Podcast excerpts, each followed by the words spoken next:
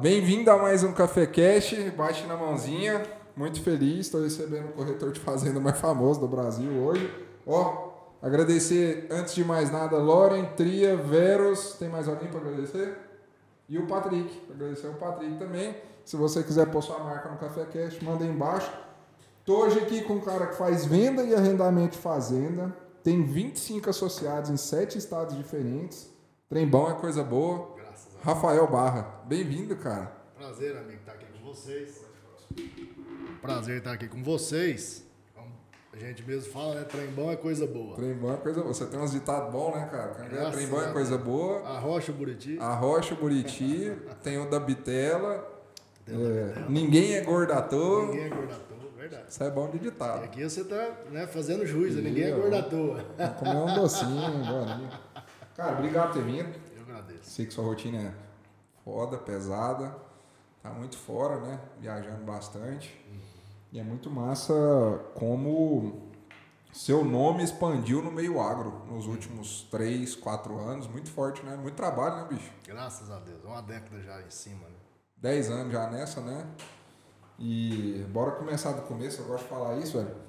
Você sempre teve uma pegada muito raiz, Sim. muito agro. Sua comunicação, seu jeito de vestir, o carro que você anda, tudo sempre foi. Sim. Eu trabalhei com seu irmão, seu irmão tem nada a ver com você, velho. Nada a ver. E vocês não têm muita diferença de idade. Não. Por que que é tão diferente, velho? Você foi criado em outro lugar? Como é que foi esse negócio? A, a criação nossa é a mesma, né? Nós somos em três, eu, Guilherme e a Natália. A criação é exatamente a mesma. Os gostos muito parecidos, porém, no tino comercial, ele tem muito mais a pegada urbana e eu muito mais a rural. Muito mais questão de gosto mesmo, mas a criação em si é uma só. E eh, foi alguma figura da família? Você começou a olhar pra vaca, pra esses negócios, usar couro de fazenda? O que que foi a pegada no meio do caminho? Nossa família já é tradicional do agronegócio, né? Ah, o avô já vem com essa bagagem há muitos anos. É, e nós vivemos praticamente na fazenda durante as férias, né? Muitas indas e vindas, enfim.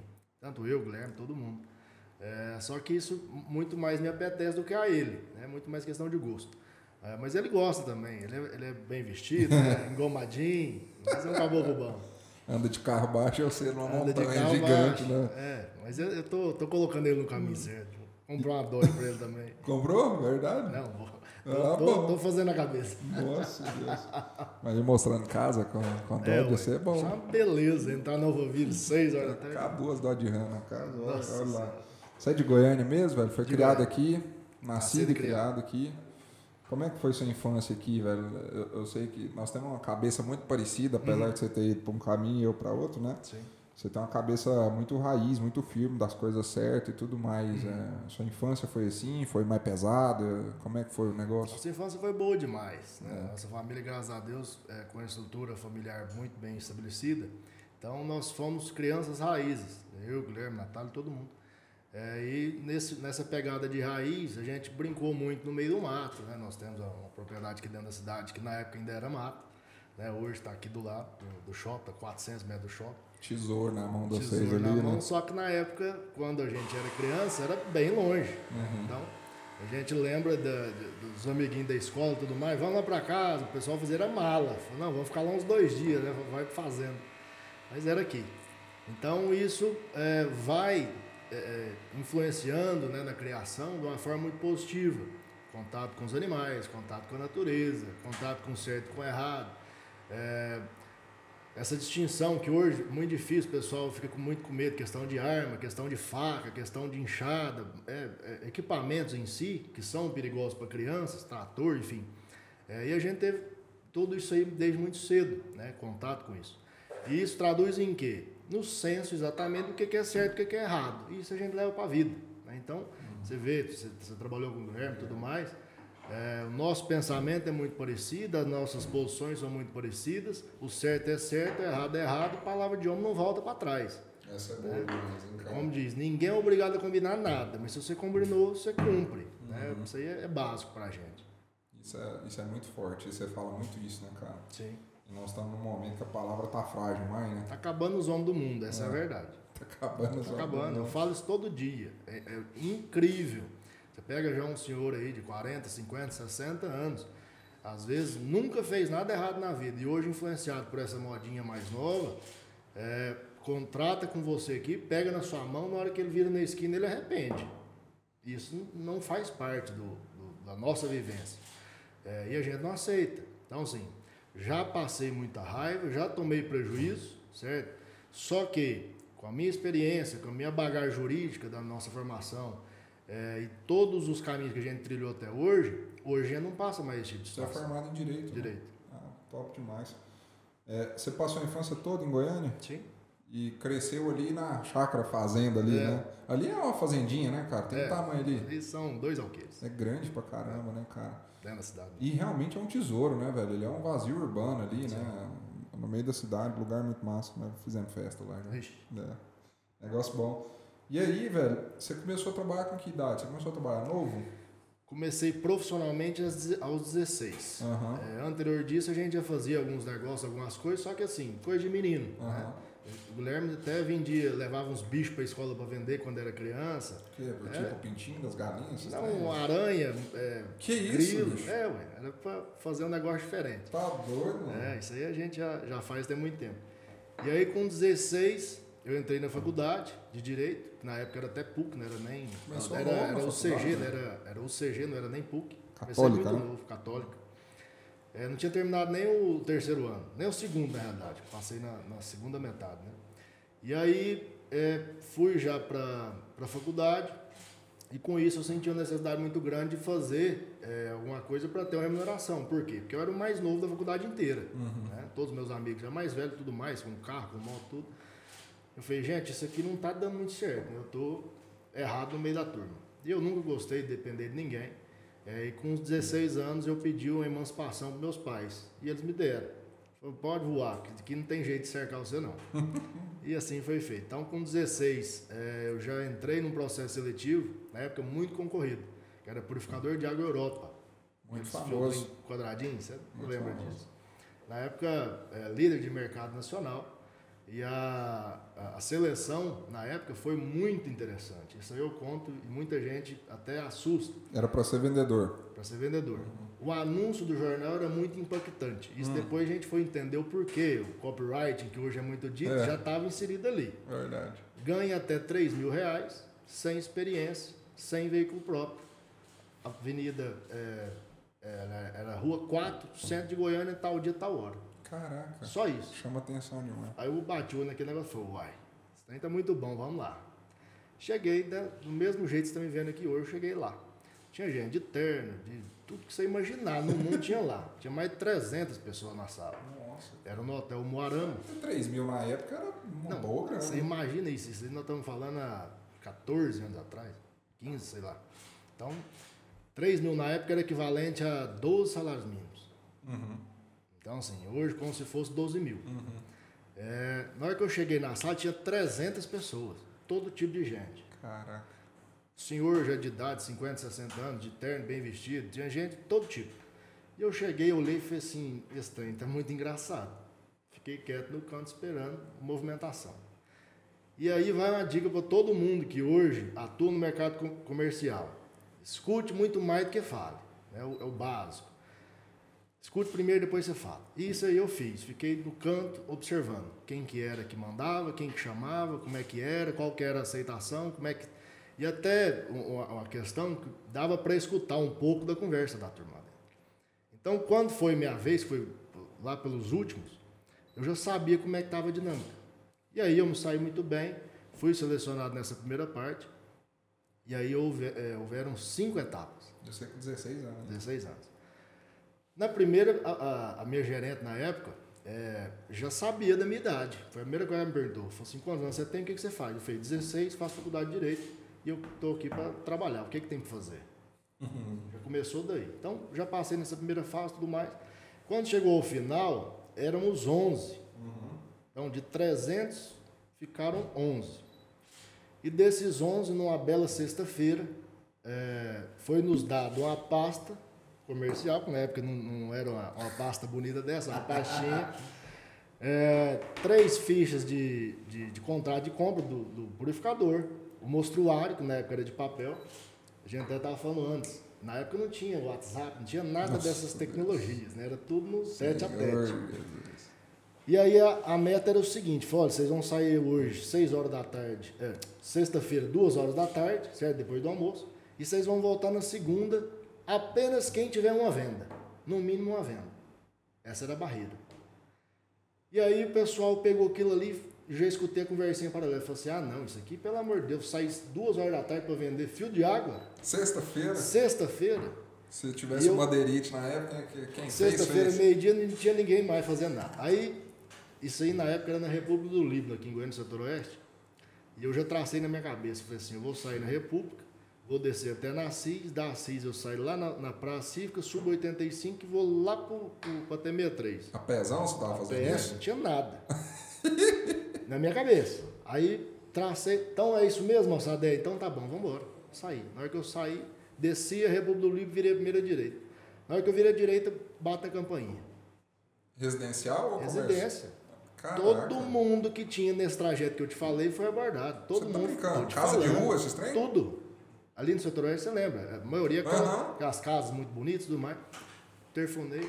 Boa tarde, tudo bom? Tudo mais. Na hora que a mulher me viu, tava com uniforme, ela falou assim, ô meu filho, muito obrigado. Eu já tenho esse fio de você, já tem 20 anos. Oh. Tá bom. Obrigado. E fui. Tá, tá, tá. Na hora que eu. Aí visitei ali umas cinco residências nessa, nessa rua. É, todo mundo, não, já tem, já tem. Por quê? Porque era na esquina de baixo, ou seja, uhum. né, era, era, pelo menos o básico, né? Todo vendedor tinha que passar ali. Falei, eu vou para Assis. Na hora que eu cheguei na Assis, ali na Assis já comercial, é, tinha um escritório de um pai de um amigo nosso na época, que era na Assis. E ali é um trânsito muito pequeno de, de carro tudo mais para entrar para o escritório. Por coincidência, na hora que eu tô passando, quem está chegando? Ele. E na época num Audi zero. É, pai dele já muito famoso tudo mais. Na hora que ele me viu, ô, oh, vai, tá bom, tá. O que você está fazendo? Eu falei assim, eu estou vendendo purificador de água. Ele falou assim, é mesmo, é? Entra aqui, meu pai pediu para comprar um trem desse. Só vende quem oferece. É. Tá bom. Entrei, sentei lá na mesa, tá. Falou assim, me conta como é que é esse negócio. Minha primeira venda, minha primeira negociação desse modelo. Top, hein, cara? E já comecei, parará, perere, perere, só que naquela afobação. Uhum. Nisso, passou um advogado dele no fundo e falou assim, o que, que, é que vocês estão falando aí, que eu estou escutando? Falei, eu estou vendendo fio de água, é um amigo meu. É, é, então na hora que você terminar, você sobe na minha sala. falei, ótimo, tá bom. Aí por fim, falei para ele, falei assim, olha, para ele aqui custa X, na época era é, 1.800 reais, era muito dinheiro. Uhum. Aí ele falou, não, meu pai me mandou comprar um mais barato, esse tem seu tá muito caro. Desse jeito. Eu falei, não, beleza. Não, não vai querer, não, não. Deixa aqui comigo, eu vou mostrar pro meu pai, se ele quiser, eu já te mando o cheque. Tá bom. Falei, onde é que é seu advogado? Falou assim, pode subir primeira direita. Tá bom. Na hora que eu cheguei, ela virou para mim e falou assim, eu quero saber como é que é esse negócio seu. E eu comecei de novo. Pá, pá, pá, Só que aí vai mais uma dica. Na, na, emoção, no calor do momento, da primeira negociação, a afobação ela toma conta. E tomou conta. E o cliente sente, né? E o cliente sente. E, e aí você vê a primeira reação, ele afasta. Na hora que ela afastou, eu calei a boca. Uhum. Aí eu falei assim, senhora me desculpa. Ela assim, por quê? Eu falei assim, eu tô falando muito. Ué, você teve a sacada então, top. Sim. Né? Aí ela falou assim, não, mas fica à vontade. Eu falei assim, não, eu tô vendo que a senhora não quer saber disso. Eu tava falando coisa técnica. Uhum. Isso é um erro muito grande dos uhum. vendedores. Falar coisas do produto. O cliente não quer saber o que é. Uhum. Ah, porque tem tantos mil filtros. Bobagem. Ninguém quer saber disso. Aí na hora que eu falei assim, senhora, me desculpa, posso começar de novo? Ela falou assim, pode. Eu falei, pois bem, a senhora já conhece? Ela falou assim, já. Eu já fui na loja duas vezes. Eu falei assim, qual que é a sua dúvida? Aí ela falou assim, minha dúvida é o seguinte, esse aqui faz a mesma função desse e desse? Eu falei assim, não, esse aqui faz diferente, tal, tal, tal. Ela falou assim, ótimo, eu quero um desse e um desse. Não precisava ter ficado falado nada. Então, assim, você vê que a venda ela é muito simples. Porém, o vendedor às vezes complica. Uhum. Então, volta lá atrás. Escuta mais do que fala. Básico. Nesse momento, aí você pega o sangue frio, joga no corpo e fala assim, beleza, esse, esse é. Sua identidade tudo mais. Pá, pá, pá, pá, pá. A senhora quer pagar como? Ah, eu quero pagar no cheque. Divide, divide. Tá bom. Peguei o cheque, preenchi. Ela assinou, grampeei. Na época não tinha essa maravilha de cartão, aproximação, é. isso não existe. Então na época era o cheque. Peguei o cheque, grampei e tal, falou assim, que dia que instala? Falei assim, na segunda-feira, a partir das duas. Tá certo? Tá, tá bom. Grampei, pra, pra, pra, duas vendas. Pode. Ou seja, já tinha rompido minha barreira de entrada e já estava dentro do negócio. Saí do mais satisfeito do planeta. Foi. Já né? garanti. Sexta-feira já tô. E nesse você já ganhava uma comissãozinha? Já ganhava. E a comissão era boa. É, tinha um, um- um uma, premiação da primeira venda, era 30%, enfim, Legal. era, era muito bom. E aí aconteceu uma coisa muito engraçada, foi o seguinte, você já sai com aquele gás da venda, e aí não tem quem te para. É. Né? A gente que é vendedor, a gente sabe. É, um frio na barriga, uma sensação que eu falo assim, agora eu sou invencível. E O vamos. Ricardo Teixeira falava assim pra gente que o melhor momento de você fazer uma venda é depois de É, fazer uma venda. Exatamente. Ninguém te para. Acabou. É. Você, já, você já virou a chave na sua cabeça que você faz. Você Uhum. consegue. E nisso eu fiz. Eu saí da República do Líbano ali, já era é, quase subindo a 10 para o tribunal. Passei o tribunal, entrei na Praça Cívica. Na Praça Cívica não tem muita coisa você fazer, né? Porque ali é posto de gasolina e tudo mais. Você não tem os donos. Aí eu subi 85. E na 85, da Praça Cívica para cima, você pega aquele setor ali que é mais é, têxtil, né? Uhum. É, é, é, tapete, roupa e tudo mais.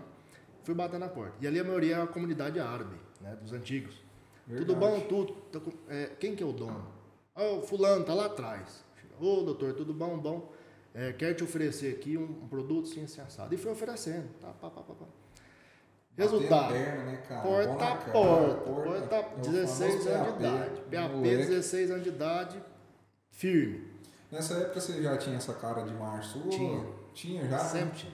É engraçado isso. É. Desde muito novo. Em questão de barba, tudo. Aham. Só que na época, assim, eu usava é, sem barba, né? Aham. É, só que sempre com a, com a- a mesma feição. E aí, da Praça Cívica até T63, eu fiz mais duas vendas. Nossa, que top, Na tora. Na hora que fiz isso tudo, eu liguei a cobrar para gerente, porque não tinha telefone. É 16 anos, coitado. E aí liguei e ela retornou. Ô, eu falei assim, já fiz quatro vendas. Eram três mais uma com dois produtos, né? Uhum. Ah, você tá brincando? Eu falei, não, tô falando sério. Onde você tá? Você já era cinco e pouco da tarde, andei três horas, quase quatro horas a pé, né, pra fazer esse trajeto. Eu falei assim, eu acabei de chegar aqui na T63 com 85, tô em cima do viaduto aqui. Aí eu falei assim, é, é. E como é que faz? Você, pegou, você vendeu isso como? Eu falei assim, eu vendi tudo no cheque, tá tudo comigo. Ele falou assim, você tá andando a pé? Nossa, né? É, na época, Aham. andando a... Falei, e esse tanto de cheque aí dentro? Eu falei, é, ué, e aí? Ela falou, não, pera aí, eu vou te encontrar. Você tá doido? Alguém te rouba, você vai arrumar um problema pra sua vida. Verdade. Eu falei, não, quem que me rouba? Do jeito que eu tô aqui, pode vir o, o Batman atrás de mim. então, assim, a história começa daí. E aí eu até falei num outro programa que a gente foi convidado, que a venda é muito simples para mim, pra gente, para mim, pro meu irmão em si. É, por quê? Porque a partir desse começo que a gente teve essa escola que foi o Europa, a gente começou a ter noção do que hoje a gente chama de copywriting, hoje a gente chama de storytelling, tudo. Os caras Foi fazem lá isso atrás, só que né? raiz. Uhum. Que é muito melhor, muito mais é, firme do que hoje. Hoje você contrata um curso, você assiste uma meia dúzia de aulinhas, você fala assim, ah, agora eu sou bonito. Eu já aprendi tudo. Sei tudo. Bobagem. Você só sabe na hora que você faz. E eu falo sempre, o vendedor tem que fazer. E o pessoal não quer fazer. Hoje em dia tá em falta, né, cara? Eu- Você tava falando aí, que vendedor hoje, cara, que anda a pé e vai nas lojas, Não. vai desse jeito, cara. Isso aí não existe mais, não. O povo tá numa preguiça absurda, né, cara? Hoje, com a tecnologia, a tecnologia é muito boa para quem sabe fazer e quem faz. Para quem não faz, é mais uma desculpa. É. Ah, não, o cara não me atendeu. Ah, não te atendeu? Não. Você mandou uma mensagem, você mandou um WhatsApp, você mandou um e-mail, você bateu na porta dele? Não. Ah, então, meu filho, você que tá querendo. O Né? cara para na primeira barreira. O cara para né? ali. Na época, na época que a gente começou, você também começou lá atrás. Não tinha. A gente estava falando disso. Um plano pós-pago na época era uma coisa absurda. Era só empresário que tinha. Verdade. Você lembra disso? Era Então um o que que tinha? Era um pré-pagozinho, você colocava lá R$ 9,90 e comprava um pacotinho de torpedo. Sem torpedo por não sei quanto. Tá bom. Isso mesmo. Você mandava. Na verdade, você já ligava direto. Ô, fulano, você tá aí? Tá, tô chegando. Tchau. Pra não gastar um minuto. É verdade. Hoje não, hoje o povo fica com medo. Ah, vou ligar, eu tô te atrapalhando. Tá atrapalhando de quê? Não, né, não, não faz sentido. Hoje você vê um vendedor com medo, acuado no cantinho dele ali. Mas e aí, o que você está fazendo? Não, porque eu não estou vendendo. Mas você não está vendendo por quê? Aí você vai elencar. Você não está oferecendo, você não está colocando sua cara, você não está expondo. Não tem jeito de você vender. Só vende quem oferece. Né? Até você colocou um negócio nesses dias. Vende mais quem oferece mais, quem prospecta mais. Ué, isso é óbvio, isso é básico. Só que só sabe fazer quem já fez. É Né? verdade. É verdade. A galera tá muito morta. Eu Vou te perguntar disso depois. Da, da- eu vi você postando do Nutella e do Raiz. Ah, é? né? Mas eu até te perguntar, velho. É, sua comunicação é muito forte, né, cara? Então, assim, na mesa já tive experiência de estar com você na mesa, você transparece muita credibilidade. Isso uhum. para negócio é muito importante, né? Tipo assim, por mais que não te conheço, uhum. nunca ouvi falar de você, ou talvez você veja através da indicação, é, imagino eu que logo de cara o cliente ele acredita em você, não, estou uhum. confiando nesse negócio. É um negócio que você sempre teve, sempre Sim. foi o seu jeito de comunicar, firme, você sempre teve essa confiança de conversar. Sim. Como é que isso foi construído, cara? Volta tudo lá atrás, como a gente estava falando da infância. Uhum. Né? São atos que você faz, que você não tem repreensão, que você faz dá certo, você faz dá errado, sempre com a indicação. Fala assim, olha, por esse caminho aqui é melhor do que por esse. Uhum.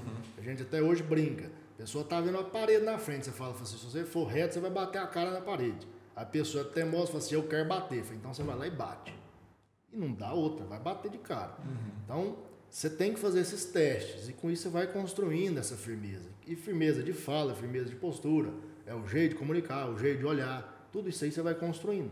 Ou seja, é, é o dom da venda. Sim, tem um pedaço que é um dom, né? Que você já vem com aquilo ali. Uhum. Só que a, a venda é muito mais treinamento do que dom. Né? Verdade. Né? E nada supera o trabalho. Isso é uma coisa que eu sempre falo. Se você pegar uma coisa e você fizer ela por 10 anos bem feita, você vai ser muito bom ou melhor. Verdade. Não tem dúvida disso. Só que a pessoa fala assim, eu vou começar. É igual. A gente atuou, eu atuei no começo, você atua até hoje nos condomínios. Uhum. O Guilherme está lá também. A pessoa chega e fala assim, quer vender no condomínio? Condomínio é muito bom, um ticket muito alto, vou ganhar um, um, uma comissão muito boa. É, é, beleza. Aí ele vai lá, tenta fazer o primeiro negócio, não dá certo. Nossa, isso aqui é muito ruim. Uma corretora desse dia, a gente estava sentado tomando café, ela, nossa, por isso que eu não gosto de mexer com revenda, porque é difícil demais. Fácil deve ser o lançamento, é. né? Que você tem que juntar 300 pessoas para levar 10. É, e empurrar uma venda, né? É. Sua base familiar, ela sempre foi estruturada? Seu pai e sua mãe casaram tudo mais? Teve algumas pessoas que passaram aqui recentemente que, o, que os, os pais foram separados, né? Uhum. Ou, foi, ou igual eu, um acidente, não teve uhum. o pai, não teve a mãe, ou não teve Sim. só o pai a mãe e tudo mais. Eu perguntei para eles como afetou negativamente isso. Todos foram unânimes em hoje mais velhos, sabem, tipo assim, pô, foi ruim e tal. Para você que tanto que foi bom, velho, ter a base familiar sempre ali, próximo, a educação dos dois, a figura do pai, a figura uhum. da mãe. Como é que foi para você pessoalmente e profissionalmente hoje que afeta esse Muito bom, excelente. Porque na realidade nossa família inteira, né, desde avós e tudo mais, sempre teve essa mesma conjuntura. Uhum. Então a gente não tem caso de separação é, nesse âmbito. E isso é muito bom, por quê? Porque você sempre tem a figura paterna, a materna, o avô, a avó, tudo. Né? A não ser um caso de um falecimento, igual você falou, uhum. que é uma tragédia. É, mas no meu caso em si, do Guilherme, da minha irmã, foi muito bom. Porque você sempre sabe que você tem aquele esteio. Uhum. E às vezes, o interessante não é nem precisar, é saber que está ali. Uhum. Né? É igual a gente fala, você vai fazer uma construção, você tem que ter a viga. Né? Por que, que você serve a viga? A viga é de sustentação. E a gente acredita que a sustentação é a família, né? Mesmo que você não precise, mas eles estão ali para te servir. Isso é muito bom. Isso traduz em quê? Em tudo isso que a gente está falando. A facilidade de comunicação, a facilidade de, de, relacionamento, porque você sabe até onde você vai. Você já testou isso, né? E isso você tem uma, uma base muito boa. E a gente transparece tudo isso. Tanto que já foi muito divulgado e falado, hoje a, a ala dos médicos psiquiatras falam que 90% dos problemas do Brasil são ligados a isso. Uhum. A falta da paternidade, da figura paterna, ou a falta da materna, enfim, o problema nas famílias. Isso impacta a sua geração e as próximas. A não ser que você vire a chave e quebre o ciclo. Que é muito difícil. Muito. Mas acontece e, graças a Deus, acontece. Né? Então, assim, quem pode ter hoje um pai, uma mãe, um avô, uma avó presente, junto no seio familiar, tem que dar graças a Deus. Né? Porque hoje é muito bom, ainda mais nos tempos de hoje, essa bagunça que a gente está vivendo. É uma zona, né? Nossa. Você tem três filhos, né? Três. Nasceu um agora? Graças Quantos a Deus. meses? Tá com 42 dias. 42 dias novinho. Casado e tal, Sim, né? já tem 10 anos de casado. Eu, eu repa... Pois é, eu tô com quase isso. Eu reparei, cara, que você é muito igual eu também numa não sei se é intencional ou não, né? Hum. Eu sou muito reticente de ficar postando. Sim. Minha menina e tal. E eu vi também que você não, não posta muito. É um negócio intencional mesmo? Você gosta de blindar a galera, não, segurança? O, o, o, os meus até, os nossos seguidores mais antigos, hoje a gente tem em torno de 120 ou 130 mil uhum. seguidores nas, nas outras redes, né? Uhum. É, tem muita gente que conhece, e isso gera um vínculo. E assim, todas as vezes que eu coloco, é uma coisa deles brincando sozinho, deles uhum. fazendo algum desenho, deles vivendo, né? Igual hoje. Hoje, feriado, tudo mais. É, é, feriado no Brasil inteiro, né? Toda essa questão da mobilização e tudo mais. A gente, o que, que eu fiz hoje? Dia bem definido. Falei, gente, vamos acordar, vou levar vocês para pracinha, nós vamos brincar, vamos fazer. Depois papai vai arrumar, papai vai trabalhar. Tudo uhum. bem? Tudo. Não, beleza. É, é, um dia que muita gente poderia estar aqui tranquilo, folgado, dormindo, tomando cerveja, fazendo o que quisesse. Beleza, nós estamos aqui firmes no nosso propósito. Uhum. Né? E isso a gente passa desde de já. Uhum. Toda vez que eu vou sair, papai, onde é que você vai? Papai vai trabalhar. Ah, então papai vai trabalhar, vai buscar moedinha? Já sabe. E é. Né? Aí, por exemplo, vira e mexe, é, é, pega um, umas moedinhas, uns trocados, dou na mão de cada um. Fala assim, ó, isso aqui um presente do papai. Já tem um cofre para cada um e eles vão enchendo. O que, que vocês vão comprar? Não, vou comprar uma balinha, vou comprar um carrinho, vou comprar uma boneca. Já sabe, já vai aprendendo. Menino não tem que saber o que é dinheiro, para ficar naquela coisa da ansiedade. Isso a gente não faz. Né? Mas é, a criança já tem que saber o que, como é que funciona a vida, uhum. porque senão né, fica solto demais e não funciona.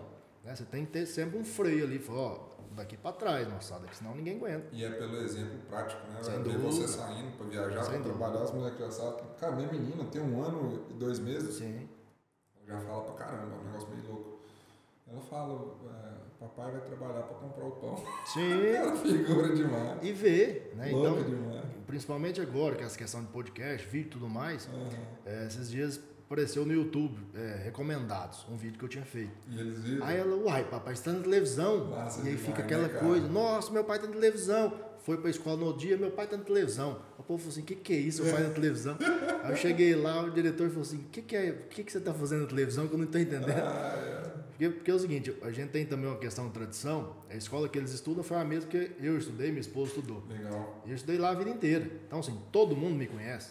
Uhum. É, isso a gente... É, vai passando para eles. Todo mundo hoje conhece os dois. Né? Então, desde de quem chama no portão até a diretoria, todo mundo sabe. É, e aí teve também uma questão que a escola é um, um fator muito importante na vida da criança. É, vai construindo as relações e tudo mais. Eles tiveram agora uma apresentação. Juntaram todos os alunos do colégio e foram fazer uma apresentação. Aí o Rafinha foi de Leão e a Mari foi de Flor. É, e aí Nesse meio tempo, o Rafinha já é muito mais sistemático. A Mari já. É, eu, mulher, mesma coisa de ver. Uhum. Conversa com todo mundo, faz amigo com todo mundo muito rápido tudo mais. Rafinha já é quieto na dele, brabo. O negócio dele do leão era para fazer o rugido do leão. Chegou na hora dele fazer o rugido do leão, fechou a cara, cruzou os braços. Ficou lá, o leão. E o povo, cá, cá, cá. Aí que o povo ficou doido. Por quê? Pai, gente, ele é o leão, ele é o sério, né? Ele tá sabendo o que ele tá fazendo. Isso é uma coisa que às vezes no inconsciente dele ele fez mas que traduziu a figura firme do leão. Acabou. No outro dia a escola inteira, Rafael, o seu menino é bonitinho demais e tal e tal. E a gente morre de rir. Então, a gente tenta passar sempre para os nossos filhos o que, que a gente faz, o que a gente vive e as nossas experiências. Sempre mostrando, isso aqui é o certo, isso aqui é o errado. Tendo a, a baliza. Massa demais, cara. E aí você lá no Purificador Europa, você ficou quanto tempo lá? Fiquei lá quatro anos. De lá você já foi para Corretório, né? Não foi? É, tinha um amigo meu contar uma história do purificador da Europa, velho. Não sei se é hum. verdade, se é mentira. Eles chegaram a quebrar ou não? Ou diminuiu muito? Diminuiu. E foi por uma questão de sucessão, falecimento? Não, foi uma questão mais é, comercial. Hum. Na época, o purificador ele era referência no Brasil, líder nacional. Só que o valor agregado era muito alto. Uhum. E aí chegou uma outra marca, com valor muito menor, metade no caso, e fazia, entre aspas, a mesma coisa, que é o quê? Aí que vai da explicação. O que, que o purificador de água faz? Nem ideia. Na maioria das pessoas, a cabeça é o quê? Fala, não, é água gelada e água quente. Só isso. Uhum. É, natural gelado. Uhum. E esse, esse outro concorrente veio batendo nisso aí. Foi água gelada por metade do preço. E foi no subconsciente. Cara foi bom demais. Foi no subconsciente. né? Falou assim, ó, vou tomar seus clientes, metade do preço. Só que assim, aí vem uma questão comercial muito forte. A gente, raiz, que aprendeu desde o início que a água tem 39 doenças transmissíveis pela água, que você pode morrer, que você toma água contaminada e tudo mais, blá, blá. A gente fala assim, coitado, vocês não vão conseguir nunca. Por quê? Porque o produto de vocês não faz é, o que o nosso faz. Que é o purificador. Que é o purificador. Por quê? Você tira todas as impurezas, né? Enfim.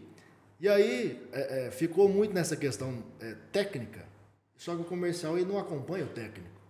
A gente tem que ter esse senso. Uhum. Hoje, lógico, todo mundo sabe, mas na época não tinha informação de nada. O telefone na época era tijolão, Uhum. né? Então, é, a gente montou nossa equipe muito mais forte do que a do concorrente, só que o concorrente batendo preço, preço, preço, preço, preço. Na época, é, você vê tanto que a, a vida é grata, né? Graças a Deus. Eu consegui levar o Guilherme, meu irmão, e o Fidelis, que hoje todo mundo conhece Ah, Fidelis o Falante. Falante? É lá dentro de casa, é amigo do Guilherme de escola. Ele trabalhou com você no filme. Levei os dois para ser vendedor, O não. seu irmão representou É. ele na época. É. Quando ele tava começando o projeto dele, de talvez ir Sim. pra internet. E aí coloquei os dois e ensinei do zero. Moçada, vai pra rua, porta a porta, igualzinho eu fiz, vocês vão fazer. Então por isso que hoje você vê nele muita coisa que remete a mim por conta disso. Desde a educação até a parte comercial foi forjado no mesmo sentido. Entendeu? Legal demais. Isso é muito bom. O povo hoje vê o Guilherme, para quem não conhece, é, meu irmão Guilherme Barra, é, ele hoje atua nos condomínios, né? Já tem muitos anos. só que ele é. A agenda dele tá uma bagunça, nem eu consigo falar. E ele não gosta, né? É, ele é todo, né? aparecendo, É, ele é todo. todo, é. E aí, é, na época, eu coloquei ele e o Fidelis falante para vender purificador Europa. Cara, imagina que é Fidelis vendendo Artista, velho. artista, artista, artista. Fidelis, na época, é, é, tem uma situação muito engraçada que é o seguinte: ele sempre foi criado lá em casa, né? dentro de casa mesmo. E a família dele muito boa, né? Pai, mãe, os irmãos, a gente sempre convivendo e tudo mais. E ele ficava muito mais lá em casa que na dele, às vezes. Por quê? Muito mais essa questão é, de, de amizade do meu irmão, minha. E aí ele, é, a gente falava tudo que era uma família só. E a gente estudava tudo na mesma escola, né? E na época eram duas fases. É, e aí eu já tinha passado para a parte de cima, era, era uns 800 metros, um quilômetro de distância. E eles ficaram na parte de baixo, o Guilherme, o Fidelis e a minha irmã. E na época os três arrumavam briga todo dia. Era sortista, sortista. Aí um mexia com o outro, rapaz, você não mexe com meu irmão não, o Fidelis sempre foi um baixinho, um magrelinho. Magrelo. E aí o pessoal mexia com a Natália, rapaz, eu vou lhe meter a mão na cara. E aí o cara olhava daquele tamanhozinho, falou assim, você tá achando que eu sou pequenininho? Você vai ver meu irmão chegar aqui. e aí todo dia eu ia lá embaixo buscar eles. Na hora que eu chegava, os meninos saíram tudo correndo. Falou, nossa, olha o tamanho do outro. Você tá com que idade? 32.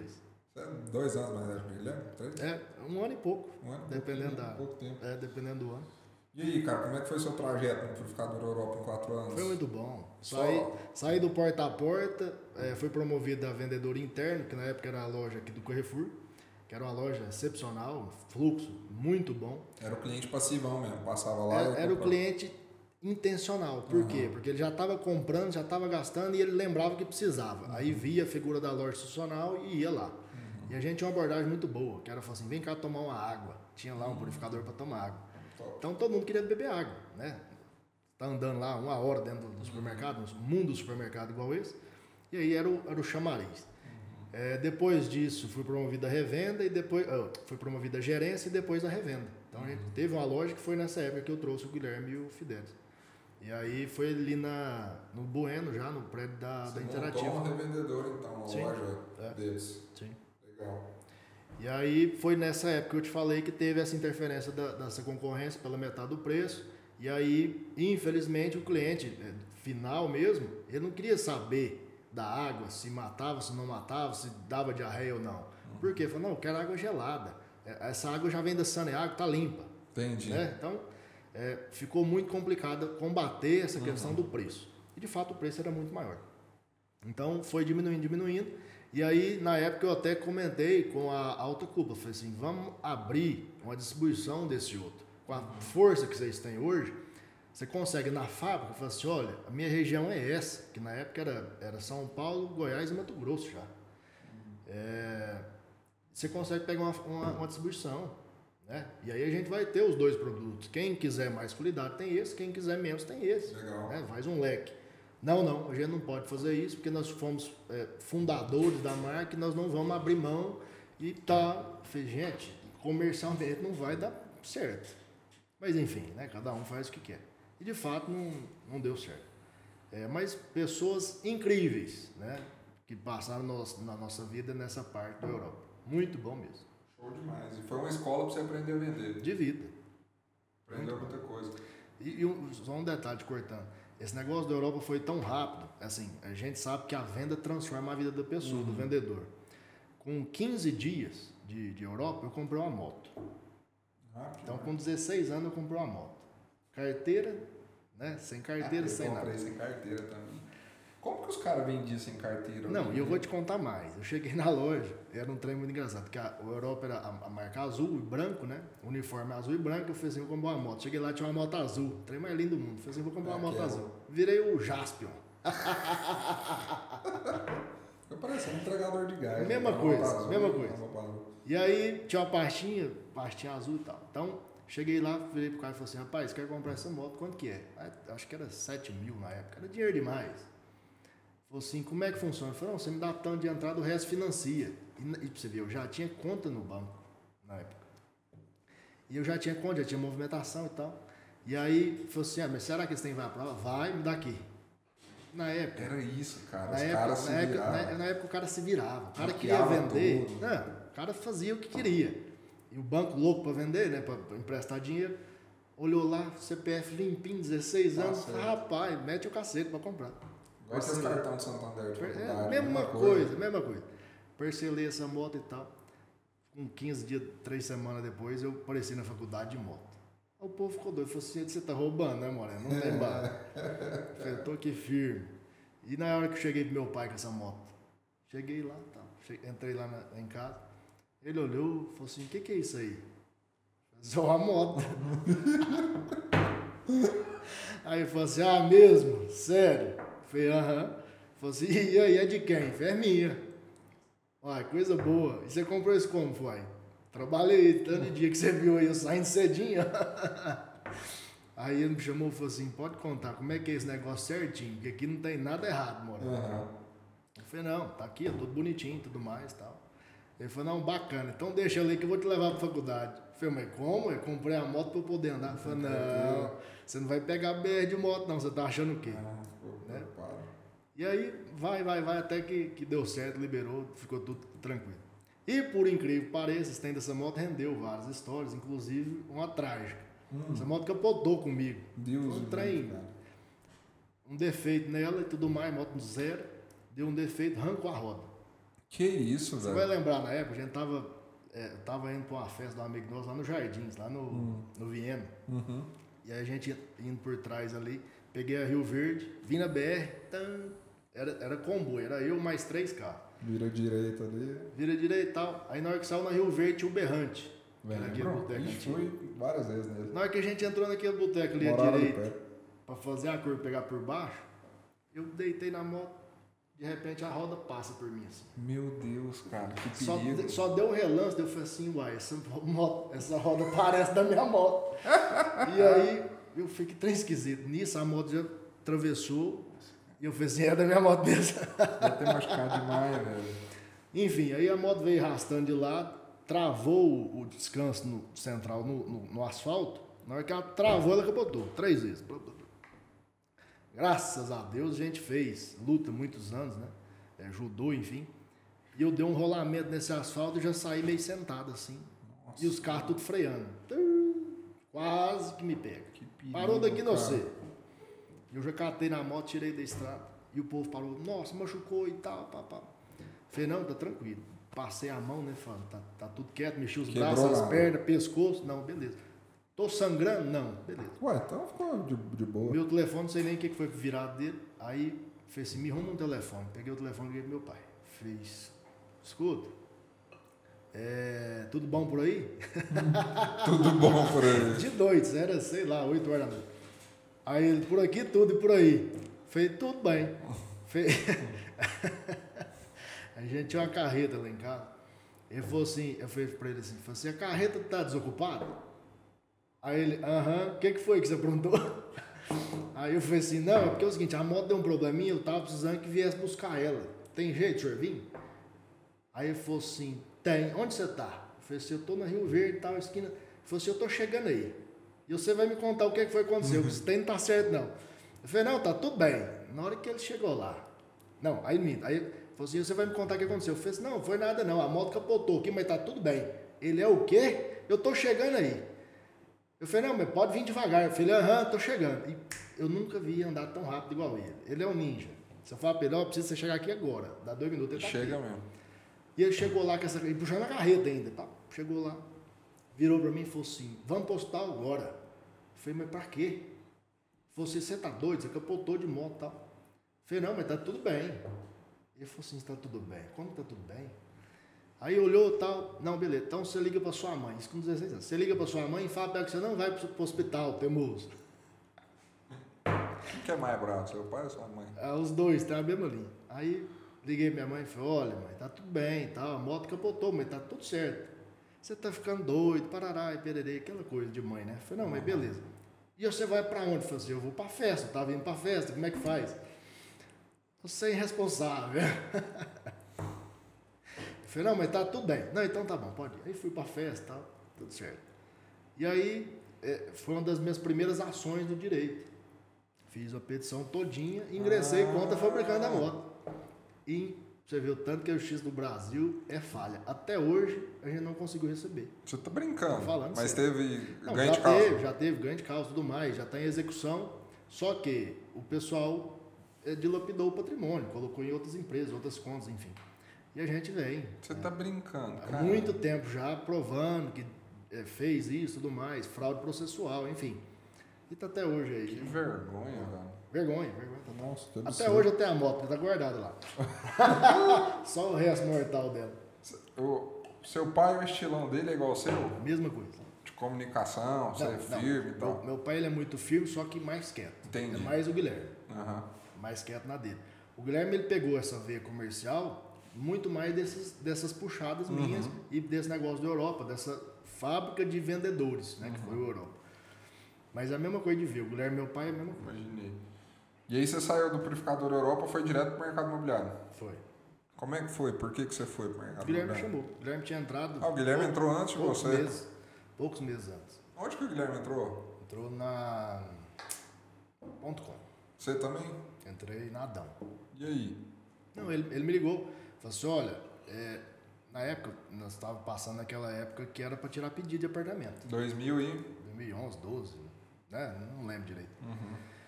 É, e aí, é, e aí era assim, mercado muito aquecido, muita gente querendo crédito facilitado, para a pessoa queria comprar um apartamento, passava na porta imobiliária e comprava. E você entrou na Adão, foi trabalhar lançamento. Então, foi uma questão muito rápida na Adão. Hum. É, porque eu entrei e o pessoal falou assim, oh, agora você vai fazer um treinamento aqui e tudo mais, você vai para um plantão lá na Caixa Prega. e eu virei pro candidato e falei assim, companheiro, eu não vou não. Ah, mas como que é isso e tal, parará, porque aqui quem manda sou eu, eu faço, eu aconteço. Eu não, beleza, bacana. O seu negócio quer vender? É, então tá, eu vou me virar aqui e vou vender. Tá bom, tá. tá bom. Vim de um apartamento de um, de um lançamento, é, ele já agradou já me deixou quieto. O importante é pôr número para dentro lá, né? É. Como qualquer lugar. Na época, você vai lembrar, Adão na época tinha 300 corretores. Era gente demais. Já era. Era gente demais. demais. Era gente demais. Só que dos 300, você tinha ali 20 ou 30 que vendia.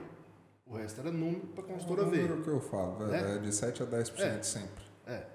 Só que hoje a gente sabe disso, todo mundo sabe. Na uhum. época não. Na época era assim, a força de venda. Uhum. Então, entrei e tudo mais. Logo eu saí. Você ficou quanto tempo lá? Pouquíssimo tempo. Ganhei um prêmio, ganhei um, um iPhone na época, um iPhone 4. Oh. Acho que foi o primeiro quadradinho, quadradinho né? né? Foi o ah. primeiro. É, e aí ganhei isso lá e tal, já, já saí. Foi assumir uma gerência na, questão do condomínio, é, imobiliária focada em condomínio. E na época foi um trabalho muito bom. Com pouco tempo de corretor, você já assumiu gerência? Eu, eu vim, já tinha experiência? Muito né? rápido. Então, uhum. assim, o, o, importante não é vender apartamento, o importante é ter conhecimento de venda. Uhum. Né? E eu provei isso muito rápido. Então, já fui para essa parte de condomínio. Na, na, parte de condomínio, a gente tinha uma questão de prospecção muito forte. Por quê? Porque na época, a Alphaville aqui estava começando, uhum. né? Lógico, já tinha IP e tudo mais, o Cruzeiro, só que o Araguaia a gente viu nascer. Né?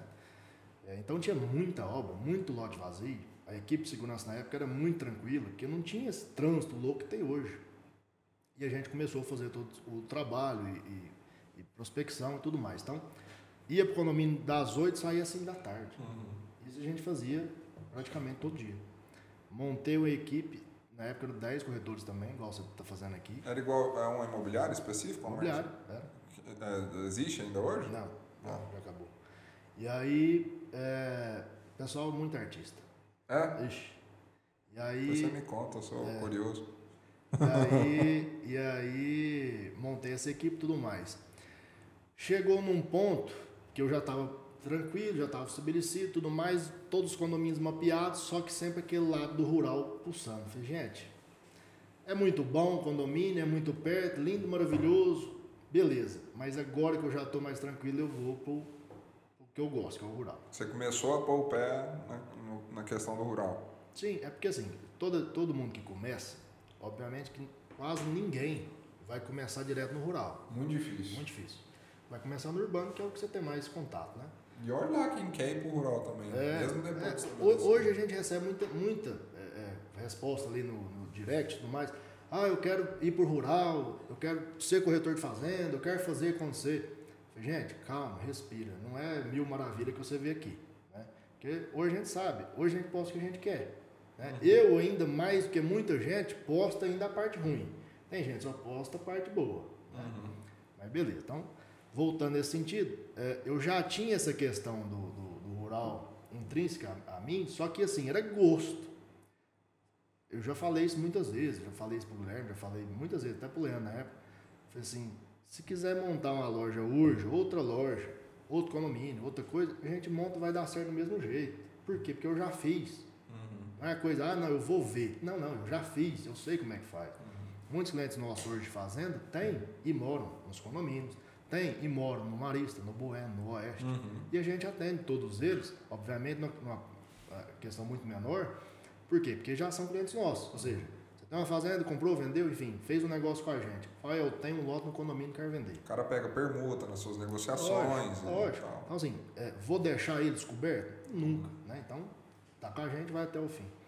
Então, isso é muito bom. E aí, voltando à questão do condomínio, fi- fizemos todo esse, esse trabalho do condomínio, é, deu muito certo, comecei no rural. No rural foi muito simples. Por quê? Porque a gente já pegou toda a bagagem que a gente já tinha de vida, é, peguei o nome é, é, do meu avô, que é muito bom, forte e respeitado, e peguei muitos contatos que conheciam ele.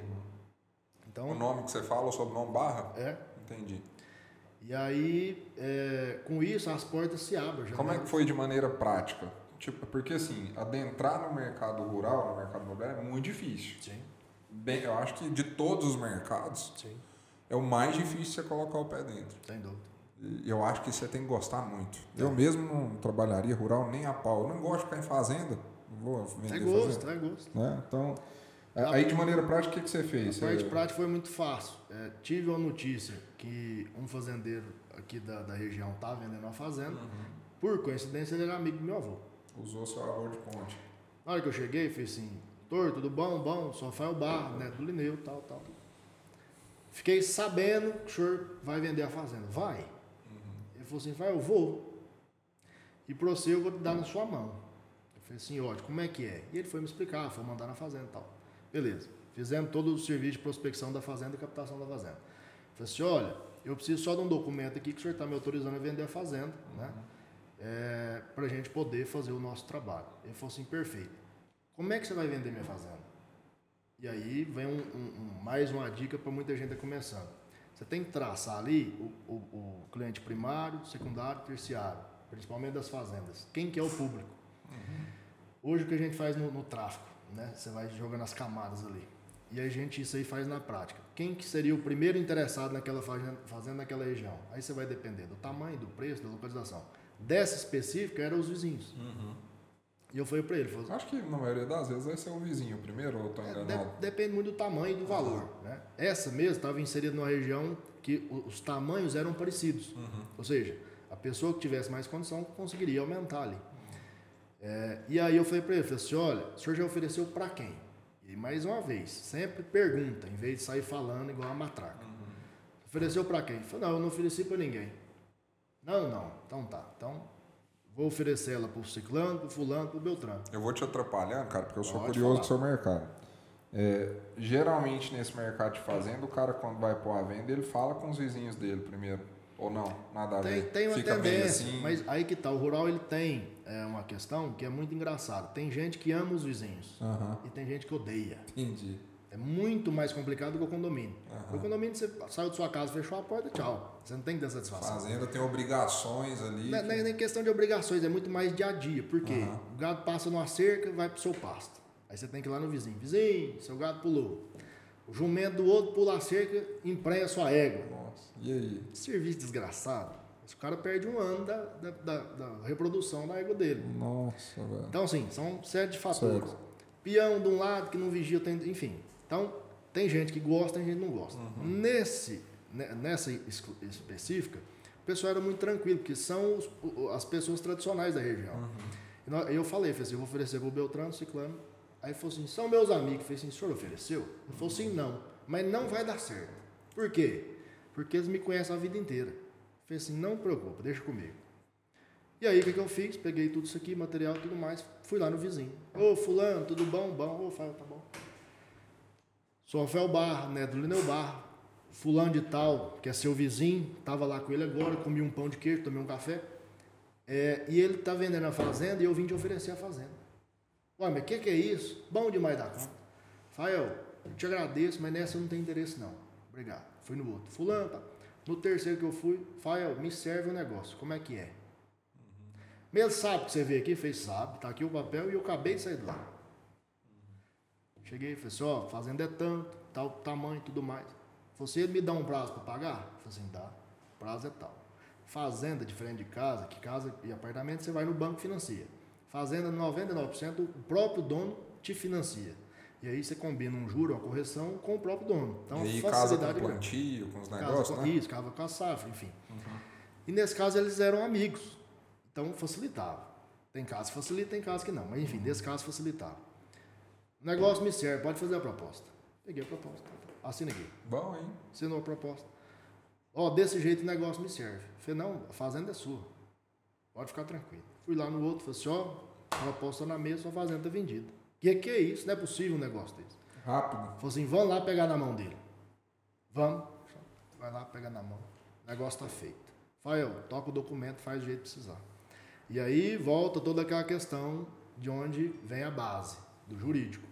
Então hoje é, a gente consegue trafegar muito bem em todas as bancas é, de advogados do país, justamente por essa base. A gente tem clientes nossos de fundos listados na B3, enfim, que são bancas enormes, muito burocráticas, onde a gente entra e sai com muita tranquilidade graças a isso. É, e aí, nesse caso, foi muito simples. Fazenda redondinha, já era dele há muitos anos. Certidão, você já deve ter escutado. Minha fazenda eu vendo e passo escritura hoje. Chega lá Aquelas coisas. Interior ainda funciona muito assim. Lógico, devido às proporções. É, mas nesse caso deu certo. né? Então já estava tudo redondinho, os dois se Isso, conheciam. E aí foi muito bom, porque já foi um início muito bom. Fizemos isso tudo mais, e aí o negócio vai crescendo. Você vai prospectando, você vai conversando. Velho, né, e o assim, vai. não vai vou falar mudando. que é sorte, né, cara? Porque existe Sim. uma construção comercial, você aprendeu a vender, Sim. tem um network, o nome do seu avô e tudo mais. Mas tem cara que entra no rural e fica anos e não vende. Sim. E você, na primeira tacada, já fez um negócio. E é difícil ter negócio de fazenda que seja pequeno, né? Geralmente são negócios de, de bom montante. Hoje né? já está com mais facilidade, porque entrou Aham. muita gente. De Aham. 10 anos para cá, mudou muito o mercado. Mas cada dia que passa é um, um novo cliente, uma nova mercadoria, um, um outro negócio. E é muito bom isso. A gente gosta muito, a gente, nós somos vendedores. A gente sai de casa todo dia para construir um novo negócio. Isso é um dos grandes prazeres que a gente tem. É. E Tem nunca muito- é igual os E não- negócios. é isso que eu tô né? falando. Então, é assim, e outra. E aí vai outra dica. Tem muita gente que acha que é lindo e maravilhoso. Uhum. Nossa, vendedor é bom demais. É, mas para quem gosta e quem sabe. Né? Por quê? Porque vai chegar um dia que você vai falar assim: olha, é, hoje eu vou fazer um negócio. Você vai lá e o negócio não dá certo. Por N motivos. O negócio é assim. Eu até brinco. Se toda fazenda que eu- mostrasse, ou que os nossos associados mostrassem, é, tivesse concretizado, fosse vendida, é, a gente estava chegando no Elon Musk já. né? Então, assim, não é assim. A vida real não é assim. Então, você mostra, você volta, você mostra, você volta. E aí você tem as distâncias, que é uma coisa também que pega muito. Hoje, você está aqui muito bem localizado, né, na Sociedade Nova. Você está a 3 minutos do Alphaville, né? Você vai ali e volta, ah, não, deu 10 quilômetros. Bacana, você vai lá mostrar uma casa e tal.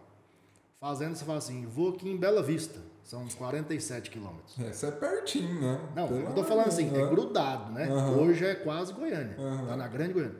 47 quilômetros. Aí você vai e volta, deu quase 100. Aham. Você ro- roda na fazenda, deu mais de 100. Então, assim, guardadas as proporções, é, o rural é muito mais complexo. né? Lógico, a negociação em si, ela tende a ser uma só. Por quê? Porque a maioria do pessoal que está nos condomínios, nos, nos prédios melhores, são praticamente os mesmos proprietários das fazendas. É, então, o nível da negociação é o mesmo, o nível da interação é a mesma, a hora de falar e de ficar calado vai ser praticamente o mesmo. Então, assim, o nosso nível de negociação é muito parecido. Só que aí você muda a questão do rapport, você tem que se portar de outra maneira, você tem que falar de outra maneira, e aí isso vai construindo a sua pessoa. É, no meu caso, é, e dos nossos associados, a gente já tem isso junto com a gente. Ou seja, o meu jeito de falar, igual você brincou no começo, o meu jeito de falar sempre foi esse, desde quando você me conheceu. Não vai mudar. Por quê? Porque esse sou eu. Fael, mas se eu tiver aqui ali com você no condomínio agora e a gente vender uma casa, não tem problema, eu sei falar bonito. Né? Se for Sei necessário. usar as palavras bonitas, não tem problema. Da mesma forma que eu sei falar igual o peão da roça. Não tem problema nenhum. É questão de onde que você está colocado e o que, que você está fazendo. né? Não adianta a gente falar bonito para um senhor que está lá há 50 anos dentro de uma fazenda nunca foi numa praia, nunca viajou para lugar nenhum. Ele vai te achar um retardado. Verdade. Quem que eu sei, playboy? Você tem que conectar com o cara do jeito dele. Isso. E da mesma forma que se eu chegar lá agora, é, de roceiro, no Alphaville, numa casa de 15 milhões, o cara vai olhar e falar assim, ô peão, onde você vai? Tem que né? adaptar. Se ele não me conhecer, obviamente que ele vai falar isso. Então, você, né, a gente fala, o vendedor ele é um coringa. Você vai para um lado, vai para o outro, só que assim, sempre seguindo a linha. Né?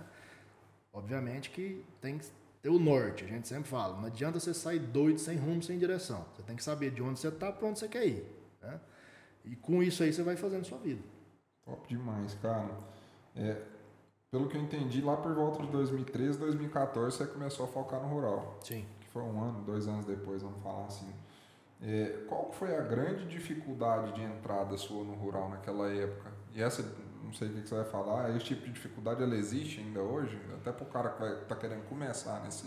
Não, não eu, igual eu te falei, eu nunca tive problema com venda, seja ela de qualquer coisa. Eu sempre brinco, vender um, um fio de água ou uma fazenda é, a- é o mesmo trabalho, guardado as proporções. Obviamente que hoje, com a experiência que a gente tem, é muito mais fácil, né?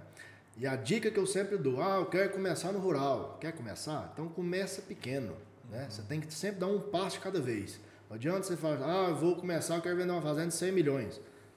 Qual que é a sua expertise no negócio para você fazer isso? Zero. Você está Não começando. consegue vender nem de um, É. nem de dez, nem de cinco. E aí o valor ele vai mudando porque a classe do dono ela vai alterando também. Aham. O dono de uma chácara de um milhão é diferente do dono de uma fazenda de 100. É igual a casa de condomínio. Então, o que, que é a dica? Saia no entorno da sua cidade e faça prospecção de, de chácaras, de sítios, de Ótimo, eu te perguntar. Como que é o seu sistema de prospecção de imóvel rural hoje, cara? Hoje, muitos deles vêm através de indicação, Pela carteira que você já são os construiu, milhões. isso é o melhor do né? mundo. É o melhor, o melhor do mundo. Um vendedor são as indicações. Porque já vem um, um lead quente, já vem, né? Tudo isso que a gente já vem falando. É, quando eu, eu saio, que eu não tenho, por exemplo, teve um dia que é, um cliente nosso, já de carteira, Fael, eu quero comprar uma chácara de lazer no raio tantos quilômetros de Goiânia. Você tem? Eu falei assim, não, mas eu vou arrumar para você. Eu peguei minha caminhonete, saí e fui fazendo exatamente o que eu estou falando. Fui andando nas estradas, né? Lógico, você pega um mapa, hoje com a tecnologia é muito lindo. Você pega o Google Earth, você mapeia onde você quer ir, você sabe que estrada que sai, que estrada que não sai. Pra você não ficar perdido também, igual um bobo. E aí você vai mapeando, mapeei. Falei assim, vou andar aqui, aqui, aqui, aqui. Beleza, beleza. E pelo mapa você tem noção se a casa é boa, se a casa tem uma represa, se tem uma piscina. Você vai, né? Interessante. Hoje você já tem é, é, um, um- um norte. E aí, assim eu fiz. Fui andando, andando, andando. Chegava num lugar que eu agradava, eu parava. Ô, fulano, bate palma. Tudo bom, tudo bom. Sou Rafael Barra, BR Fazendas, tal, tal, tal, tal, tal. Você tem direito de vender isso aqui? Ah, não, eu não tenho não, mas meu vizinho ali tem. E aí você vai anotando. Pam, pam, pam. Chegou no final do dia, com certeza você vai ter alguma coisa na mão. É impossível hoje você dar uma volta em Isso é uma dica para todo mundo, todos os corretores, seja de apartamento, de casa, de fazenda, não interessa. Quer ver os preguiçosos querer fazer esse trabalhinho aí. Vou te contar, você vai ver. Todo mundo faz esse trabalho. Se não der certo, você pode vir que eu pago a despesa. Pode fazer. É um desafio, está lançado. Você quer prospectar um apartamento hoje no Marista. Sai em todas as ruas do Marista. Uhum. Se você não arrumar um apartamento, eu pago sua despesa do dia. Eu já fiz. Não foi uma vez, não, foram várias. O negócio é a preguiça que não tá deixando. E aí, a pessoa tem que entender que assim, nossa, tá difícil demais vender. Mas tá difícil porque a cabeça da pessoa tá travada. Tá tudo ali na mão dela, né? E ela não faz. Então vai muito mais do vendedor do que do produto. Eu falo sempre, você tá achando que você tá vendendo pouco? Vai no cartório de registro de sociedade, vê se tem movimento. Porque uma coisa é igual, por exemplo, começo da pandemia. Começo da pandemia foi um gelo total, mas não foi para mim ou para você, foi para todo mundo. o mundo inteiro falou assim, todo mundo vai morrer. Né? Você ia no cartório, realmente estava fechado. Mas isso foi o primeiro mês, no segundo. No terceiro já começou o negócio a voltar. E voltou forte. E voltou muito forte. Então, assim, a gente teve o mercado antes da pandemia e depois da pandemia. Isso aí não, não tem o que, isso que se falar. Tanto no urbano quanto no rural. E eu falo sempre, gente, o negócio está aí para todo mundo. Você quer fazer, você faz. Uhum. Por que, que é que eu criei é, os associados BR Fazendas? BR Fazendas é uma empresa imobiliária, nossa, eu criei sozinho, né? é uma marca própria. É, eu criei ela. Essa já... você não tem sócio? Não tem sócio. Eu criei ela em 2017. 17 para 18. É, e de lá para cá a gente teve um crescimento muito expressivo. Por quê? Porque eu peguei tudo que eu já fiz minha vida inteira, coloquei em prática do começo de novo. Né? Quando eu fiz isso, é, só, só para voltar na cronológica, saí lá então, fui para a Fazenda 2014, 15. Na época nós montamos o maior escritório de fazendas do estado de Goiás, em, em sociedade. Passado um tempo, é, tive um problema. Vocês fizeram basicamente juntar força a alguns corretores Isso, que tinham nós, nós juntamos corretores que tinham as mesmas visões uhum. e colocamos junto dentro do escritório. Uhum. E montamos uma, uma, empresa com isso. É, passado um tempo, nós tivemos uma divergência comercial muito forte. Uhum. E nisso, é, você tem dois caminhos. Ou você compra a minha parte ou você vende a sua. Uhum. Né? E assim foi feito, vendi minha parte para eles e eles estão lá até hoje sem problema. É, essas divergências comerciais é, são apenas. Não, obrigado. São apenas do âmbito comercial. Ou seja, hoje, por incrível que pareça, nós somos sócios de parede, é, vizinhos de parede, né? Tem relacionamento? Tem relacionamento, fala todo dia, enfim. Um do, do, dos donos lá, meu amigo, meu irmão, né? padrinho dos meus meninos. Então, foi feito isso, passado isso, é, fui atender uma demanda de mercado, né? Foi fazer essa criação do rural para uma grande imobiliária. É, porém, também tive um problema comercial, porque o combinado não foi cumprido, enfim. E a gente veio fazendo tudo que a gente faz na tora, a gente veio fazendo. Continuou o trabalho. Não simplesmente parou e cruzou os braços. Ah, não vou fazer. Não, fiz. Então, comecei e terminei. Chegou no final, onde não foi cumprido os termos, falei assim, olha, o negócio aqui não está certo. Certo? Então, do mesmo jeito que a gente começou, nós estamos terminando. Certo, certo. Pega na mão, vai embora. Não tem problema nenhum. É comercial, não é pessoal. Saí disso aí, é, montei a BR Fazendas, praticamente nos próximos 15 dias a isso. Uhum. E aí de lá para cá a gente vem com essa é, curva de ascensão muito grande. Por quê? Peguei tudo isso que a gente aprendeu a vida inteira, transformei isso para rural e, e rural não, para o início de novo e comecei do zero. Então, fazendo prospecção, fazendo venda, fazendo atendimento, fazendo tudo. Chegou num ponto eu percebi que é, era o básico, né? O rural no Brasil ele é muito amplo. O Brasil é um país de, de dimensões continentais. Então, como eu aqui no Centro-Oeste iria atender simultaneamente o cliente lá em São Paulo e o cliente lá no Acre. É, e o louco do mercado rural é isso, né? O, o, cara de outro estado, lá de São Paulo, do Sul, ele quer comprar aqui. Sim. E aí esse cara, ele te procura hoje em dia. Abriu portas para você de ter clientes no Brasil todo hoje. Sim. E aí os associados foram nesse sentido, para que você tenha um suporte lá na. Que a gente consiga ter braços, né? Uhum. Em diferentes estados. Para quê? Para ter a informação mais rápida, para ter o atendimento mais assertivo e para conseguir ter esse suporte para os nossos clientes. Uhum. Então hoje, com a nossa carteira, com a nossa influência, com o nosso nome, a gente tem portas abertas praticamente no Brasil inteiro. Uhum. Isso graças ao bom trabalho, sempre prezando pelas parcerias, né? prezando pelos nossos clientes. E isso é muito importante. Então, você nunca fecha uma porta. Deixa sempre ela aberta. Uhum. Mesmo que comercialmente não deu certo, você tem que fazer seu papel de homem de ter feito tudo certo. Né? Isso eu estou falando o quê? Questão de dinheiro. Porque tem muita gente que pega o dinheiro e fica doido da cabeça. Uhum. Né? Isso aí você já deve ter visto, muito picareta faz isso.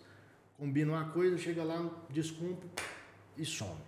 isso, aí, isso aí é, infelizmente, o mercado tem disso. Então, com isso, hoje nós temos 25 associados no Brasil em 7 estados. Uhum. Isso eu consigo ter agilidade, consigo ter braço, consigo ter atendimento. Sim. Hoje, o, os caras, eles são é, corretores associados Sim. da BR Fazendas. Sim. E aí você é meio que um diretor dos caras, auxilia com a sua experiência, mostra o seu processo, é isso. Sim. A gente instituiu os processos, os contratos, é, uhum. é, contrato de compra, é, de captação, opção de venda, tudo seu mais. Seu know-how que você tem tudo. já. Aí eu faço a sessão da marca para eles, eles podem uhum. usar a nossa marca, podem fazer plotagem nos carros, podem usar a nossa plataforma do site, né, que já tem um gerenciador. Enfim, pode usar toda a estrutura que a gente tem, jurídico, enfim. Hoje mesmo nós estamos fazendo a negociação em Rondônia. Uhum. Hoje. Legal. Antes de vir para cá, inclusive, o associado de lá já me telefonou é, sinalizando isso aqui. Então a gente já vai ter um negócio de hoje para amanhã, reunião, contrato, tudo mais em Rondônia. Comprador de lá? De lá, tudo de lá. E vendedor de lá tudo também? Tudo de lá. Tá, tudo de lá. Então legal, você aqui está assessorando um negócio 100% Sim. acontecendo lá. Massa demais isso, cara.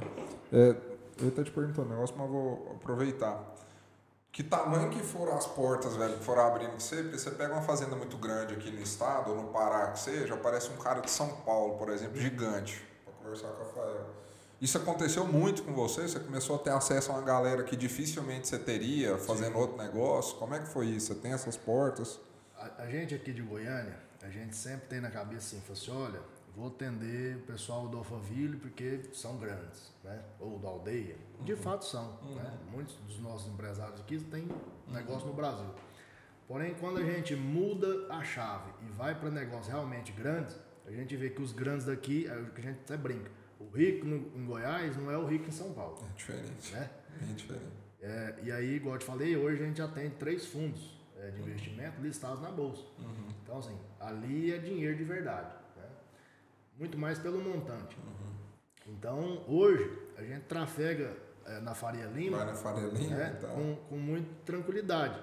E aí você vê o pessoal lá ligando e pedindo informação e tudo mais, todo mundo daquele mesmo padrão da Faria Lima. Uhum. Todo mundo de coletinho, bonitinho tudo mais no escritório, né? E esses dias a gente teve um, uma ligação interessante, um deles querendo fazer uma negociação no norte, lá no Acre. Falei, o que, que você acha? Falei assim, você vai lá? Eu vou. Falei assim, você sabe para onde fica o Acre? não, mas nós vamos dar um jeito e tal, porque o Kinger do, do escritório tá por conta. Falei assim, olha, eu vou contar uma coisa para você. De Kim, de São Paulo, no Acre, meu chefe, você vai demorar bastante. não é fácil não. Então, aí ele ficou assim, ah, mas como que é isso? Eu falei assim, pega no, no Google Maps e joga aí para mim, São Paulo, Faria Lima no Acre, vê quantas horas que dá pessoa às vezes não tem noção. É um país, cara. É, é muito longe. É. Né? Então você sai de uma fronteira na outra, é. né? a fronteira do mar para outra uhum. fronteira. É, e aí teve é, é, essa questão e aí a gente sempre vai fazendo esse, esse tratamento dos dados, que hoje é muito importante. Hoje Porque os gente... caras de lá estão olhando basicamente os números que aquela fazenda produz. Ela é uma empresa, exato. né? Exato. É o que a gente sempre fala. O, o vendedor, em qualquer ramo, ele vende informação. Uhum. Quem vende o produto é o dono. Né? Então hoje quem vende a fazenda é o dono, eu só vendo a informação, eu junto uhum. o vendedor com o comprador. Isso é o básico. Só que hoje, com a, com a tecnologia, ficou muito mais fácil. Por quê? Tenho hoje um, um aplicativo no telefone, que ele é um GPS, uhum. e aí eu consigo marcar todas as divisas da fazenda, consigo fazer uma apresentação de, de tamanho de pasto, tamanho de. Enfim, consigo uhum. fazer uma uhum. série de coisas. E isso eu consigo disparar para qualquer lugar que eu quiser. Uhum. Então a pessoa hoje está lá na Faria Lima. Fael, fazenda é, tem mil alqueires, ou seja, alqueire goiano, 4,84 hectares. Tem mil alqueires e ela tem 700 de pasto. Eu jogo no GPS, chefe, ela só tem 500. Ah, mas o fulano disse que abriu. Eu falei, não, tem uma diferença entre o fulano disse e a realidade. Isso acontecia muito antigamente. É muito bom ter informação hoje, né? Porque cara? o dono às vezes falava, "Ó, eu mandei abrir 200 alqueires. Só que você chegava lá tinha 150, tinha 100. E o comprador ele quer saber o quê? De área útil Uhum. E aberta. muda o negócio Muda todo. o cara. negócio. Fazendo diferente de casa, é, eu sempre falo, você consegue às vezes ajustar essa diferença de valor. Muito fácil. Por quê? Você tem uma área, área útil, vamos supor, vamos fazer conta em números aqui. Uma área útil de mil hectares. Se ela tiver 900 ou se ela tiver 1.100, a gente consegue ajustar aquilo ali que no prazo de um ano você consegue pegar para trás. Né? Agora, uma casa, ó, a casa tem 500 metros, chega lá a casa tem 800. Não faz sentido. A casa tem 500, chega lá tem 250. Fala, você é doido? É, pensa né? em fazenda, qualquer alqueirinha, 200 pau, 300 mais, tem então, isso. aí você tem que ter lugares. essa. Por exemplo, esse essa negociação mesmo de Rondônia, aconteceu isso. Mas por quê? Porque nessas regiões do extremo norte, ainda tecnolo- mesmo com a tecnologia, a gente não consegue ter essa 100% de assertividade. Uhum. Por quê? Porque ainda são áreas que não têm o georreferenciamento, Uhum. que é o mesmo serviço do GPS, que é justamente você pegar os pontos né, e ligar e colocar tudo aquilo ali no plano. Uhum. Para saber, ó, essa parte aqui é do Lucas, essa aqui é do Rafael, esse outro vizinho aqui é o Guilherme, esse outro aqui é o Zé. Né? E um não está invadindo o espaço do outro.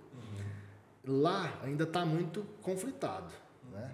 Ainda tem muito contrato de compra e venda. Lá ainda não tem registro de imóveis. Hum, entendi.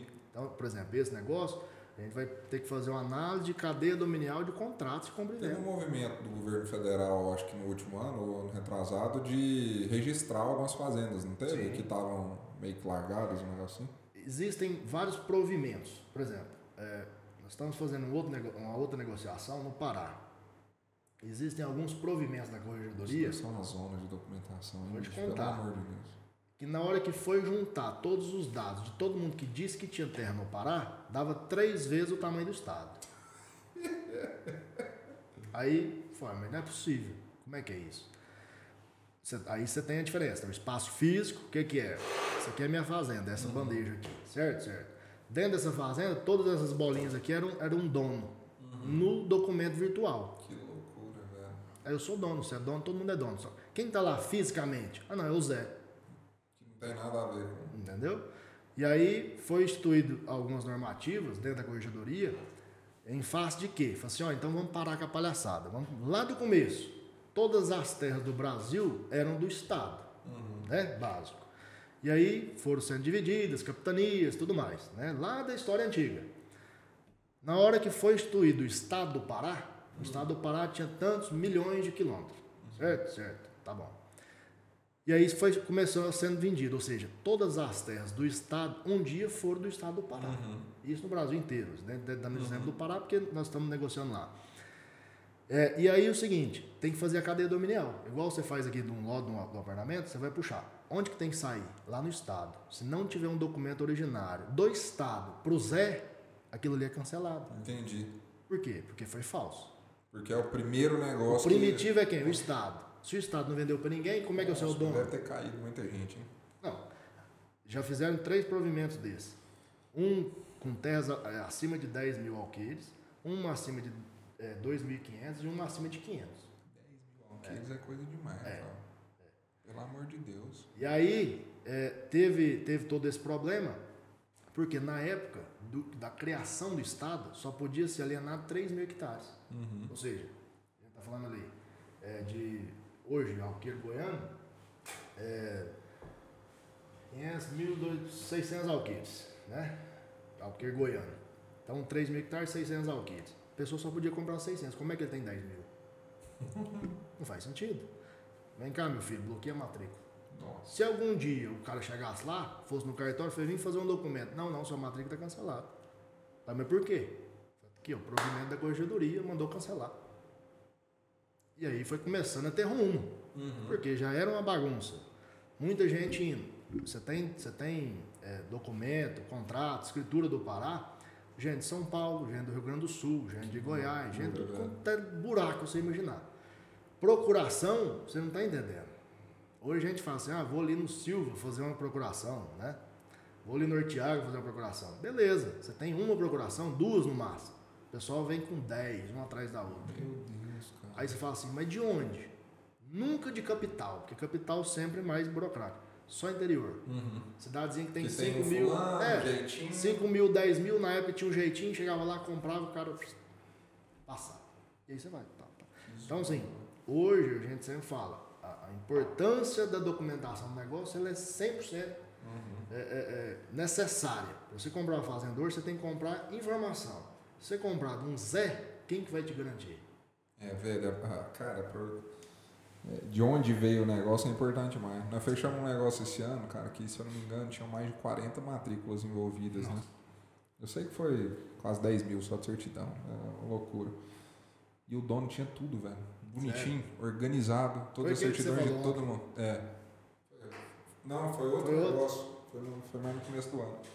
Bicho, eu fiquei impressionado, velho, com a organização e eu fiquei pensando assim, se esse dono não fosse organizado, esse negócio jamais teria acontecido. Agora imagina a zona que é esse negócio, principalmente porque a gente tá falando de montantes muito altos, né? E, e você falou o negócio da B3, velho. A gente tem uma empresa, né? Eu, o Rafael e o João Vitor. O Rafael Uhum. Carrijo lá e o João Vitor. A gente tem uma empresa que chama Tria que faz M&A, né? Faz Uhum. venda de outras empresas. E a gente tem esse trânsito lá na Faria Lima, né? Com alguns bancos de investimento e tal. E aí, por a gente estar aqui, né? Não tem nada a ver com o negócio Tria, mas como a gente está aqui, recentemente eles procuraram a gente porque um fundo dono de uma fazenda lá em. Eu acho que era Rondônia, cara, mesmo lugar. Em Rondônia, queria vender é, a operação, tipo assim, ó, não- a gente não quer que vá ao mercado imobiliário, se você tiver um cliente aí de Uhum. Goiânia que compra, negócio de mais de 300 milhões e tudo. Uhum. Em que momento que as empresas é, começaram a virar número mesmo? Porque quem falou isso pra mim, cara? Falou pra mim que imóvel nada mais é do que um ati- é um ativo financeiro, né? Que é imóvel. Enfim, alguém falou isso, é verdade. Kleberson já me falou isso, mas outra pessoa também falou. Ah, um cliente meu aqui. Enfim. Em que momento, velho, que os caras começaram a entender mais fazenda como empresa mesmo, como número, como negócio que tem que ter receita? E onde que os fundos de investimento olharam para isso? Falaram, vamos pôr nosso dinheiro nesse negócio aqui para valer mais. A última década foi decisiva para o mercado imobiliário rural fazer essa conexão com a Faria Lima. Por quê?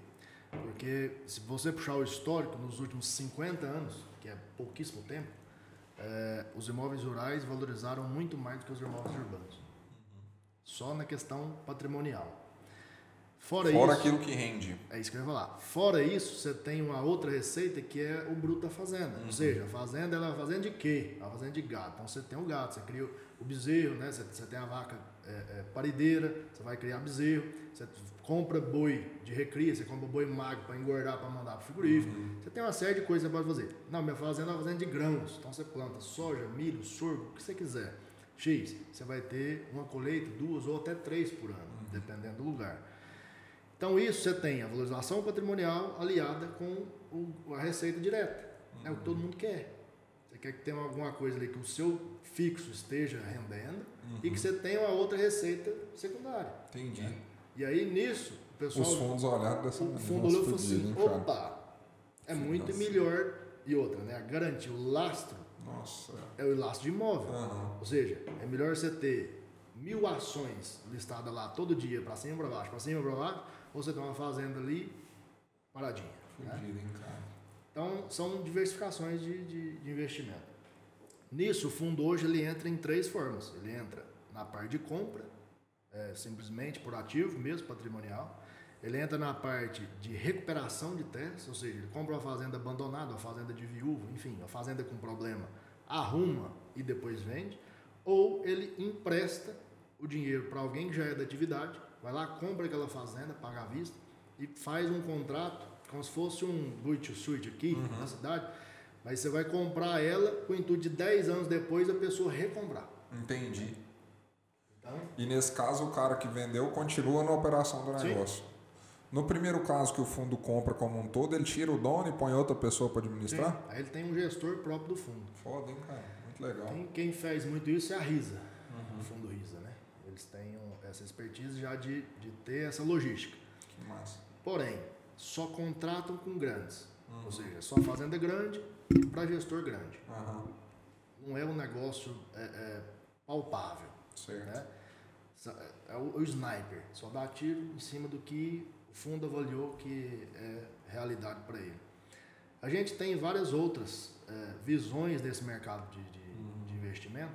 Inclusive, nós estamos estruturando um fundo próprio da BR Fazendas para fazer justamente o que a gente já faz para os clientes. Uhum. Só para você ter uma base. Nessa bagunça de pandemia, nós vendemos a fazenda é, em 2020, final de 2020, por 16 milhões. Essa fazenda hoje está avaliada em 60. Nossa. Não é uma avaliação, ah, o Rafael está falando que vale. Não, eu já tive proposta. Fez para fundo essa operação? Não. Comprador mesmo, no final. Que absurdo, cara. É um dos mais felizes do mundo. Imagina. Não terminou de pagar. Vai pagar a última parcela daqui uns dias. Precisava nem pagar se não quisesse. Entendeu? Melhor que day trade. Muito melhor. não, e o detalhe, a Com fazenda, segurança. a fazenda tá lá, é o que eu sempre falo, não tem um ladrão que põe sua fazenda nas costas. Não, cara, Entendeu? todo mundo. Então, todo mundo. É, né? não, e, e, nesse perfil a gente tem vários. Isso aí é a expertise nossa é exatamente essa, é pegar um ativo que está deteriorado, uma, uma fazenda degradada, uma fazenda com litígio uhum. processual ou documental, dar o norte, dar o parecer jurídico e comercial e apontar para o cliente. Falar assim, olha, você tem essa, essa saída, essa e essa, qual que você quer? Entendi. Quem toma a decisão é ele, a gente uhum. mostra a realidade. Você mostra que tem solução e tem como fazer o negócio. É, eu vou até te perguntar dessa questão de segurança depois, mas é o mercado imobiliário como um todo nos dois últimos anos, pós-pandemia, deu uma explodida, né? Todos, condomínio, apartamento, sala, irmão. Mas o rural, então, foi de outro mundo, né? O que, que aconteceu, velho? Como é que foi desde lá do início? O que, que aconteceu com as fazendas? Como é que foi o mercado, cara? No início da pandemia, a gente até comentou com isso lá no, no início, é, o mercado gelou. Só que ele gelou como um todo. Uhum. Por quê? Porque de fato todo mundo pensou que ia morrer. É, nunca nos últimos 100 anos havia tido uma pandemia dessa proporção. É, com isso, todo mundo segurou investimento. Né? To, todo mundo segurou investimento.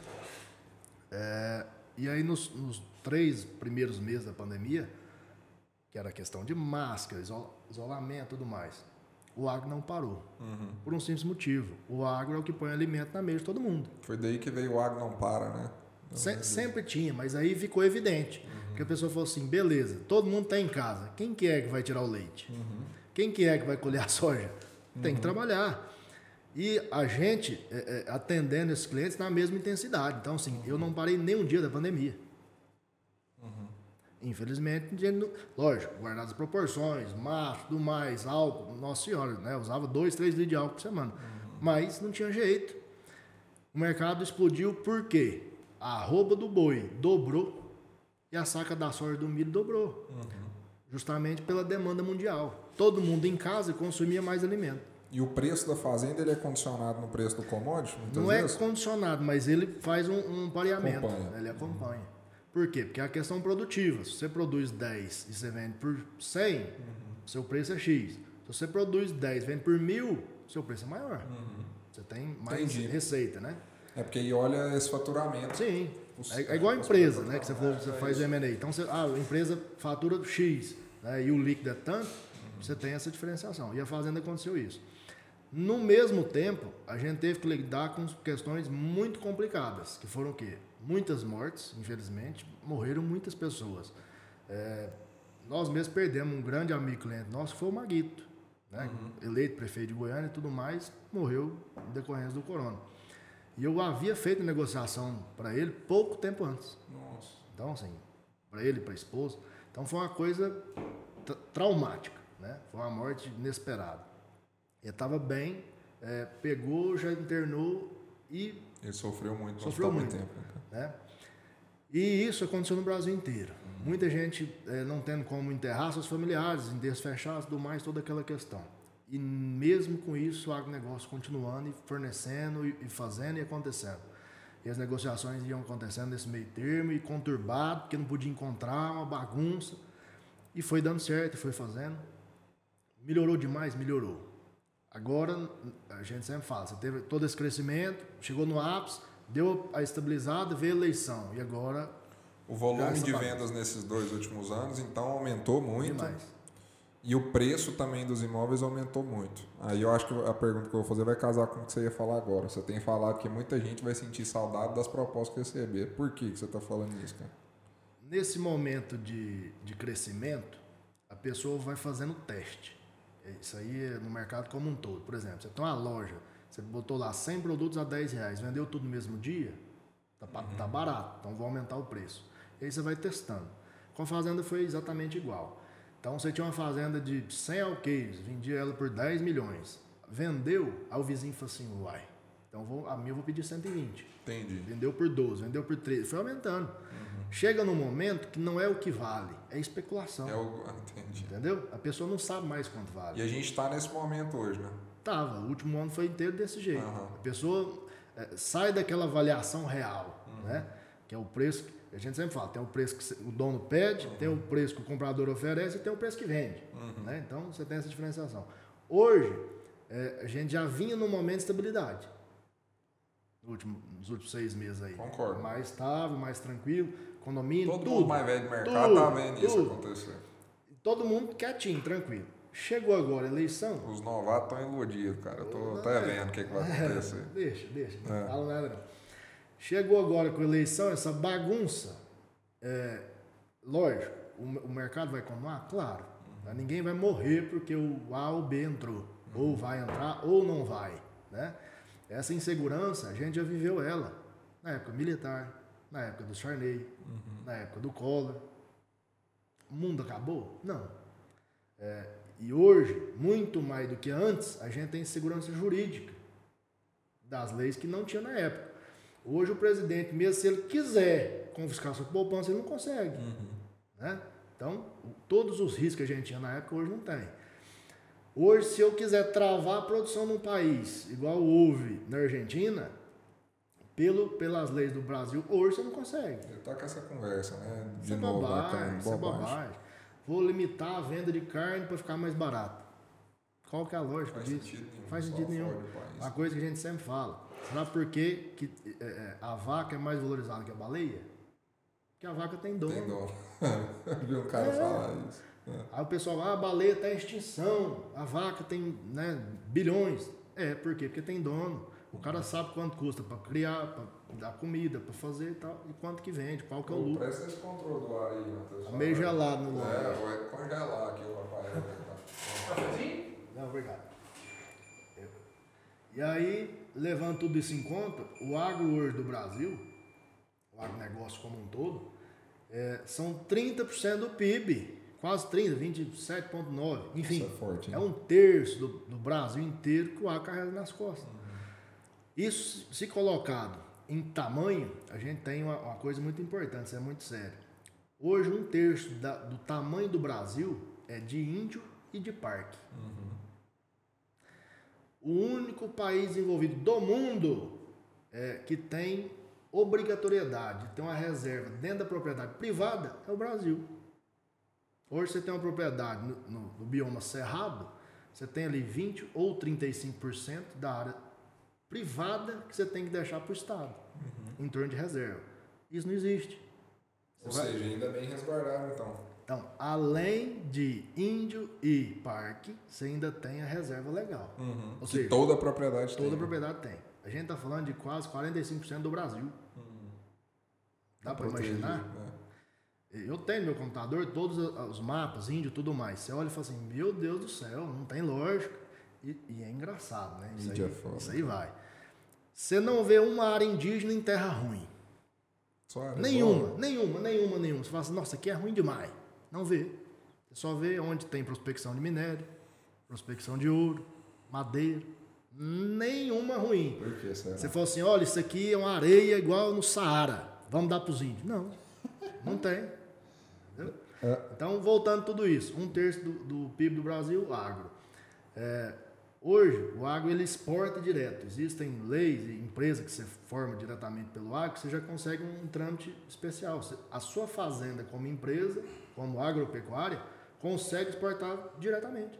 Então você faz contrato exterior, entrega, manda para o porto. Isso é muito bom. A gente teve a China comprando muito do Brasil. Isso é uma especulação muito grande, torna o investimento muito complicado, porque a pessoa fala assim: nossa, a China está comprando, vou, vou entrar no negócio de pecuária, comprar uma fazenda, encher de boi. Gente, analisa 50 anos para trás. Vamos, vamos escadinha, um degrau de cada vez. Comprou isso quando? É, os últimos cinco anos, é. Qual que é a lógica que você tem? Nenhuma. Por que, que a China está comprando o Brasil? Porque ela teve uma peste é, suína muito grande, teve que acabar com todo o plantel suíno e precisava de proteína. Por que, que não está comprando porco? Porque o Brasil é, é- é pequeno na, na, na questão do, do- do suíno, né? comparado com eles. Só que nesse período de pandemia e tudo mais, eles vêm refazendo toda a estrutura. Eles fizeram agora, saiu até no, no jornal, é, uma estrutura de confinamento suíno em prédio. São nove andares. Que loucura, velho. Trem de doido. Os caras são muito Os doidos. caras são, né? Não é à toa que é potência. E aí o povo aqui tá, tá aqui, não, porque agora eu vou botar o dinheiro na, na pecuária porque é muito bom. Aí o que aconteceu? Te falei, o mercado dobrou o commodity. Quando chegou no 2021, muita gente, nossa, agora é a hora, médico, advogado, engenheiro, tudo quanto é pessoa que você imaginar que sobrou um dinheirinho e falou assim, eu quero arrumar uma terra. Eu, Eu sem entender nada. eu barrei mais de 10. Eu, só eu, barrei mais de 10 arrendamentos. Por quê? Você sabia que ia dar problema. O cara nunca plantou um pé de feijão dentro de casa. Como é que vai plantar uma roça de soja? Não faz sentido. É a mesma coisa virar pra você e falar, Lucas, vou te dar uma frota de caminhão pra você dirigir. Você dá conta? Interessante, cara. Você rasgou um dinheiro seu imediato, Sim. sabendo que ia dar problema daqui a pouco. Por quê? O proprietário, ele não vai deixar de ser proprietário. Uhum. E ali eu resguardei ele. E falei pra ele, falei assim, não vou fazer. Porque você vai ter problema e quem vai ter que executar somos nós. Então, Uhum. vamos evitar problema? Você não precisa. E assim foi feito. Muita gente na hora falou assim, ah, você é doido. O cara ficou seu fã, né? Mas não foi com esse intuito. Entendi. Foi muito mais na barreira de travar, porque eu sabia que ia dar problema. Uhum. O que, que é que é a expectativa de 2023? Muitas áreas de arrendamento retornando. Uhum. Por quê? O pessoal acha que plantar soja é a mesma coisa de você falar assim, ah não, vou é, é, plantar um pezinho de feijão dentro de casa, na mudinha, lá no, no algodão. Não é. Meio que uma operação cara pra caramba. né? O agronegócio como um todo é, único, é, é, as únicas empresas que vivem a céu aberto. Ou seja, além de tributo, de governo, de tudo, você ainda tem interpérie. Ou chove demais, ou falta chuva, ou tem sol demais, ou vem é, é, geada, ventania. Então, assim, o seu risco é muito maior. E a pessoa simplesmente olha e fala assim: ah, não, meu fulano fez, o Beltrano fez, eu também vou fazer. Mas o Beltrano tá ali tem 10 anos, tem 20, tem 30. E a pessoa não quer ver isso, não, só quer ver o dinheiro. O que está acontecendo? A gente já está tendo notícia. 2023, muita gente entregando a renda. E aí é onde que eu sempre falo: toda crise você tem quem chora e quem vende o lenço. Nós estamos com uma equipe preparada para absorver tudo isso aqui e transformar para a carteira nossa de cliente Ano que- ativo. Ano que, vem você acredita que vai ser um ano mais captação, então, de, A captação ela nunca de para. propriedades. né? Mas assim, vai ser um ano de transformação Uhum. é, é, onde os novatos vão sair de novo. É, isso é. Eu tô, eu Isso, isso em todos os mercados, pode escrever. Isso aconteceu mais de uma vez já Tá nessa. muito mais. Hoje ainda no agro a gente está com uma oferta menor do que procura. Hoje ainda, né? Tá- tem, tem, É, tendência de equilibrar, mas ainda assim. é, Tem porque mais comprador do que terra. foi uma, uma das queixas que eu acompanhei no último ano e meio, é isso. Pô, tô querendo comprar terra, não tô tendo. Até ouvi caso de corretora, eu tava ouvindo um podcast, ela falando que teve com o negócio de 27 milhões fechado, e aí o dono falou, não, não vou vender mais não, porque eu não achei outro para eu comprar. Então, E você sabe uma coisa interessante? É, 94% das fazendas do Brasil tem problema de documento. Isso é muito sério. 94. Fael, mas como que é isso? Algum documento está faltando. Um GEL, um CAR, um TR, um CCIE, alguma coisa falta. Isso é impeditivo de negócio. Entendeu? tem Por que ser resolvido antes de fazer qualquer Isso, para negócio. pessoa séria, ela não aceita. É, por exemplo, para uma empresa, para um fundo, só Tem compra que se tá tiver bonitinho. 100%. Aham. Isso vai virar rotina, vai virar o padrão. Uhum. Hoje ainda não é. Por exemplo, no norte, eu já te falei, você compra e vende com contrato de compra e venda. Uhum. né? Porém, com a, a- a chegada aí da tecnologia e tudo mais, jurídico e tudo mais, das prefeituras, estados, isso aí vai diminuindo, diminuindo, diminuindo, e você vai fazendo as barreiras.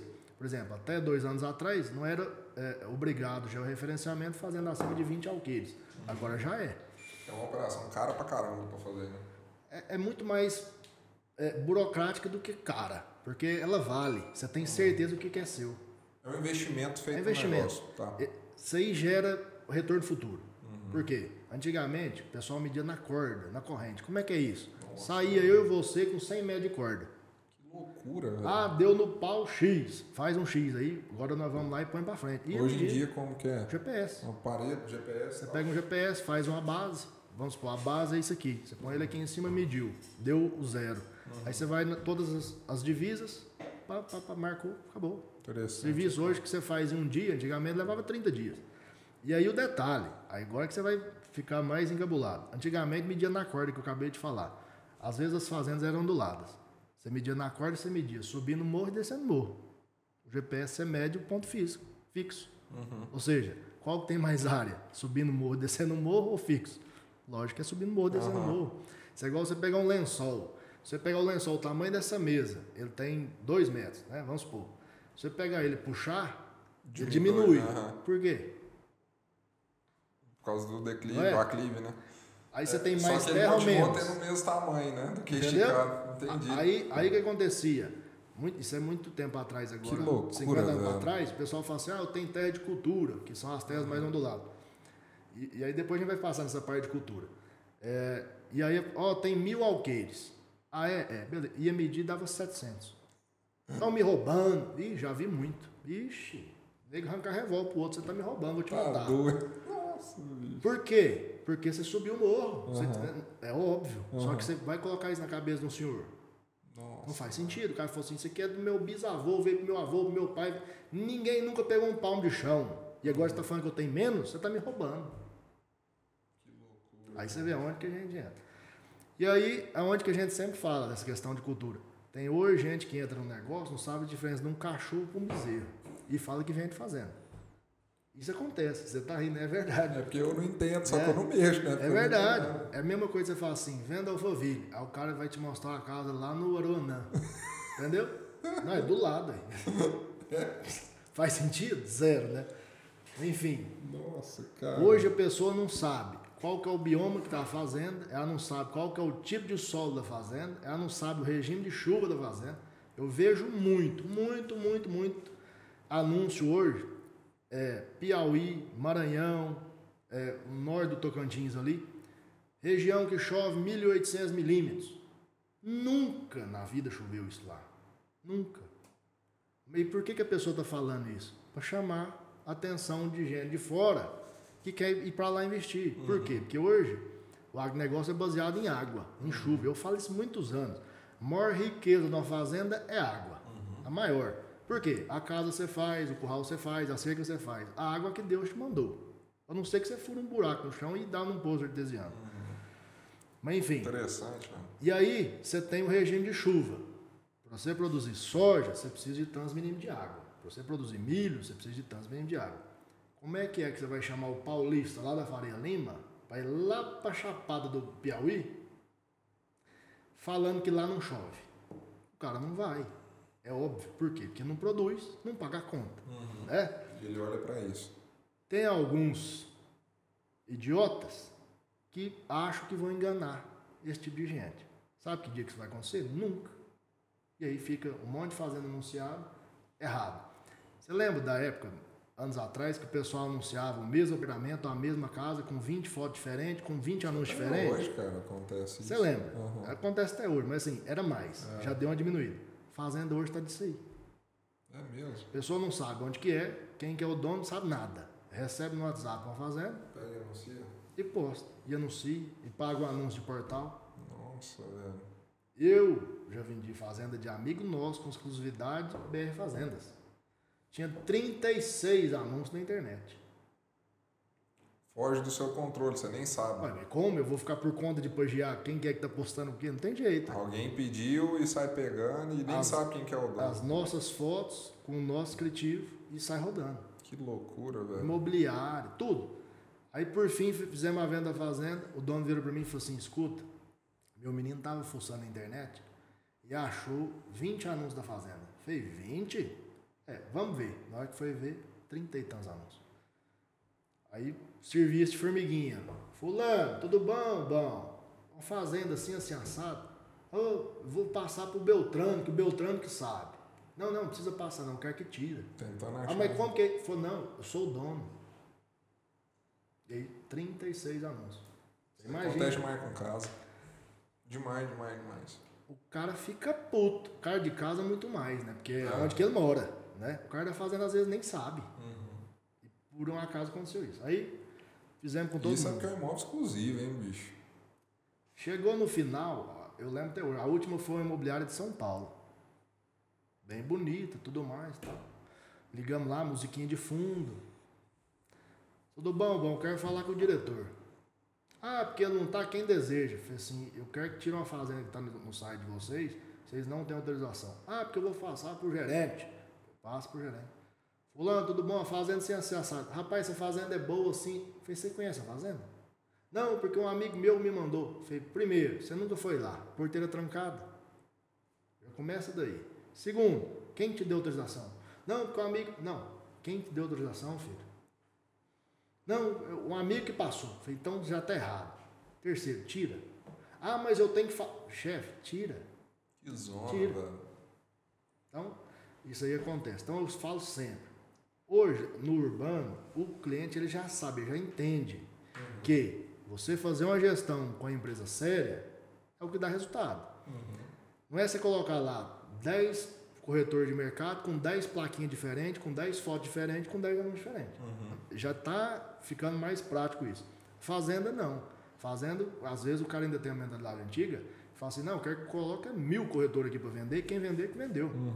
Só que ele não sabe que hoje você tem diversas pessoas. Então você tem o bom, você tem o ruim, você tem o vagabundo, você tem um, né? Tem mesmo. E aí você está colocando o seu patrimônio, a sua vida em risco na mão de um doido. Não, e, e é um imóvel de fácil acesso, né, cara? Demais. O cara, bandido, viu lá, Demais. ah, vou entrar. Cara, entra. Essa questão de bandido é uma coisa muito séria, porque assim, é, em valores é, é muito mais fácil você roubar uma fazenda do que roubar uma casa. Né? E aí você tem é, bandido de gado, bandido de fazenda mesmo, de, de sede, sequestro. Isso é muito sério. E o povo às vezes não dá muita atenção nisso. E eu sempre falo, gente, fazenda não é igual você vender é, é, pastel na feira. Né? Você tem que saber para quem que você oferece, você tem que saber como é que é que você coloca o descritivo. É uma tem- pergunta que eu ia até te fazer. é, só um até porque eu acho que você tá num. é, você evoluiu no seu nível de negócio rural hoje. Um negócio que eu tinha montado, depois eu vou te perguntar também. Fica à vontade. Não quer tomar nada não? Guaranazinho? Tranquilo. Não? É, eu acho que você subiu a sua régua de até imóveis captados mesmo. Hoje você atinge fazendas de altíssimo valor mesmo, que são fora da curva. Ainda é assertivo o trabalho digital. Não estou falando de captar foto, tem que ser feito, imagem e tudo mais. Estou falando no sentido de anúncio. Os clientes vêm daí mesmo, cara. Eu não é, tenho nenhum anúncio de portal. Aham. É, eu sei que você também não. E a gente que é mais antigo, a gente entende que o portal ele traz visibilidade? Traz. Porém, muita gente bagunçada. Você tem o especulador, você tem o cara que não quer comprar ali, quer comprar em outro lugar, você, né? uma série de pessoas. É, é defeito do portal? Não. É o lead mesmo que não se qualifica. Mas como é que a gente vai fazer? Hoje você está comprando ali um portal para você ter visibilidade ter seu lead. Aí você vai fazer todo esse serviço, fazer todo esse investimento, para chegar lá no final e ter que falar com a lista fria? Faz sentido.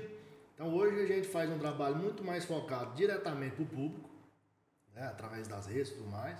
É um tráfego pago em cima de camadas específicas, né, é, que é o que de fato traz o resultado. E sempre deixando claro as indicações. Que Isso é aí o nunca mais passa. importante. Esse é o melhor, né? É, e também o reconhecimento fora, porque, por exemplo, ah, eu ve- é, nós fizemos negociação na Fazenda do Amado, Amado Batista. Isso aí rodou o Brasil. Eu lembro, foi uma baita na fazenda, né? Mais de 200 mil. É. E aí, o que aconteceu? Teve muita gente de fora, ligando e indo atrás. Ô, tudo bom, tal, tal, tal, eu quero que você venha minha fazenda. Mas você me achou de onde? Não, eu vi que você fez aquele negócio e eu gostei. Então você traz toda a credibilidade para cima. Por quê? Porque você pegou e fez. Hoje tem muito o quê? Falador. A pessoa fala, fala, fala, fala e não faz nada. E Você, você- você sabe. Você ri, eu morro de rir também, mas vai Eu fazer acho bom. né? E você vai vendo, você vai vendo que são às vezes as mesmas pessoas, as figurinhas marcadas. E aí pula de um galho, pula pro outro, pula pro outro. Ah, nunca dá certo. Mas por quê? Porque não para pra fazer, só fica falando. E hoje, é, a gente teve aí uma leva muito grande de vendedor de curso que não sabe de nada. Né? O cara fala assim, vou vender um curso. Aí o cara vai lá, fala meia dúzia de abobrinha, ah, tô vendendo curso. Beleza, às vezes até faz um dinheiro vendendo curso, mas você vai ver o curso dele é uma porcaria. né? Eu sei, eu já comprei um monte de curso pra ver o que, que esse povo fala. Eu falei, gente, não tem lógica. E, de fato, é muito fraco. Muita gente fala, "É, eu, eu quero fazer, faz um curso, tudo mais. Eu falei, gente, existe um projeto nosso que vai ser lançado agora, daqui uns dias, já vai ter acesso a uma plataforma mais de ensino. Por quê? A barreira de entrada hoje é muito baixa. É. Qualquer um fala assim, "Ah, vou vender fazenda, vai lá, faz o curso do Cresce, tal, pá, beleza. O cara não sabe a diferença de um cachorro para um bezerro. Isso é uma metáfora, mas não sabe. Ele não sabe qual é o bioma, não sabe qual que é a vegetação, não sabe qual é o solo, não sabe nada. É, e isso tudo você pode ensinar. Isso sim é um negócio bom, porque você vai pegar uma experiência de vida e você vai é, expandir aquilo ali. Com isso, até uma coisa que às vezes até o Ricardo está fazendo, que, que deu muito certo, ele vai criando ali uma série de novos aprendizes é, com a mentalidade dele. Isso é bom, por quê? Porque na hora que ele precisar falar, eu preciso, vou abrir dentro do para tal lugar. O cara já sabe, você Eu acho que nesse ponto aí foi muito estratégico. É? Foi muito inteligente. É, e aí, por exemplo, é, é, tocando ainda nesse assunto, daqui, depois que a gente sair daqui, eu hoje fui convidado para dar uma palestra para eles lá. Que massa, na, cara. Na academia de venda deles lá. Que massa. Convite até do, do Guilherme Alvarenga, né? Massa. Meu amigo. E daqui a pouco nós estamos lá. Então, Eu palestrei lá, cara, acho que na, é, é demais. primeiras, é muito É massa. bom demais. Muito legal. outra, eu conheço menino, igual você conhece muitos anos. É. né? Todo mundo. Então, é o que a gente sempre fala. Hoje nós já somos veteranos. Uhum. Tá E não é fácil. A gente já passou muita coisa. Já viveu muita E coisa. você sente que você tá mais crítico, velho? Muito mais. Muito Mais mais. pé atrás. Muito mais. Hoje, graças ao bom Deus, 99% dos tranqueiras de mercado não me libera. Nós temos uma blacklist ali, né, cara? Não. Nós sabemos já. E, às vezes não é nem questão de eu bloquear, a pessoa já não vem. Ontem eu fui no Alphaville, cara, tava um dos que é os reis dos blacklist, cara. Esse é um picareta, um vagabundo. Ele olhou dentro da minha cara e baixou a cabeça, saiu de perto, porque ele sabe que eu É, conheço a peça já. É engraçado que eles conhecem já também.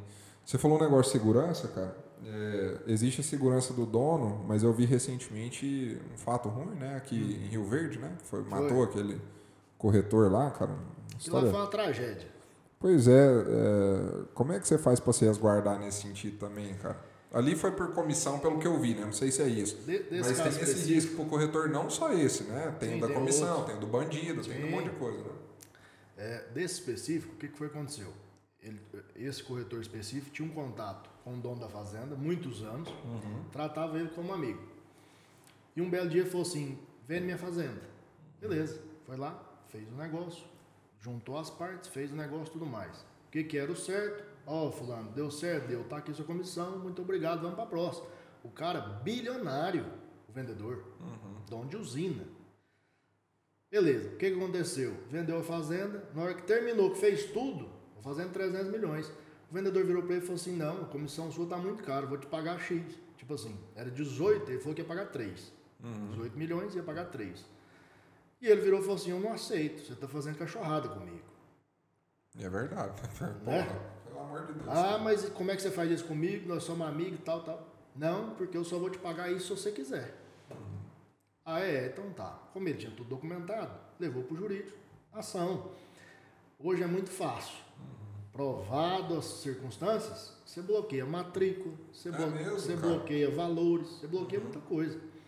E serve lição, porque tem muito dono de fazenda malandro. Tem mesmo. Isso é verdade. É, então, é, aconteceu isso. E ele travou é, os 18 mais uma multa. Foi dando, não sei das quantas, deu 22 milhões, uma E coisa dá assim. sucumbência ainda, inclusive, É. né? Pra pagar. Foi travado 22 milhões na conta do vendedor. cara. Beleza. Nesse meio tempo, ou seja, aí vamos lá, onde que eu faço a minha análise. O cara fez um negócio, teve um problema. O que, que era a primeira coisa que ele tinha que ter feito? Eu sempre dou um boi para não entrar numa briga, mas dou uma boiada para não sair. Fi, arrumou o problema. Tô certo, tô resguardado. Já bloqueei 22 milhões na conta do cara. O que, que é que eu vou ficar andando à toa na rua? Você teria sumido no mundo. Não ali. era sumido no mundo, era simplesmente ficado mais tranquilo e atender clientes especiais. Especiais no sentido do quê? Que você já conhece, né? Porque é, os caras pegou ele indo atender, né? Aí eu vou te contar, como é que é que foi que aconteceu? Ligar pra ele, fulano, tudo bom, tal, quer comprar uma chácara em tal lugar, você tem? Tem. Onde você tá? Não, tô em tal lugar. Não, então vou aí te buscar. Foi lá, buscou o cara, botou dentro da caminhonete. O cara nunca viu o outro na vida. Nossa, perigoso, velho. E foi mostrar uma chácara. E ele não esperava nunca, né, velho? Não, mas aí que tá. Deveria estar esperando. É o que eu falo. Você já tá no meio de um problema. Que é grande, não era um né? probleminha. É um problema, né? É, um valor desbloqueado. Você vai vender chácara? Não faz sentido. Eu fico pensando, um cara para ser man- mandante de um crime desse também, é, é um cara que devia ter mostrado um pouco da índole dele já em Certeza. algum momento. Só dele ter negado pro cara de pagar, o cara já devia ficar pé atrás com ele. Opa. E eu perguntei esse negócio da segurança, porque seu meio, ele é um meio rústico, velho. Ele é um meio, muitas vezes, que você tá no meio de nada. Tipo, no Pará, velho. A gente sabe de histórias no Pará, velho. De um cara que olhou torto pro outro, o outro vai lá e mata. Eu já vi essas histórias, Sim, né? acontece. Mais pra cima e tudo mais. É, cara, de, é, é foda falar isso, né? Tava certo e tudo. Eu, particularmente, é, é, não tinha contato, Uhum. nem com um nem com o outro. Conhecia de vista.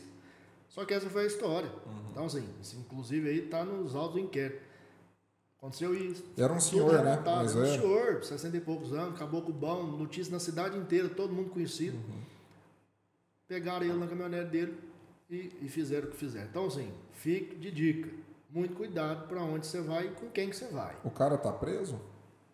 Foi decretada a prisão dele, eu não sei hoje como é que tá. Mas Vai ser condenado e vai ter que pagar o dinheiro ainda pra sabe o que família que do cara, acho? né? O cara acabou com a vida. Acabou com a vida. Acabou com o nome dele. O cara é bilionário. É, mas é vagabundo.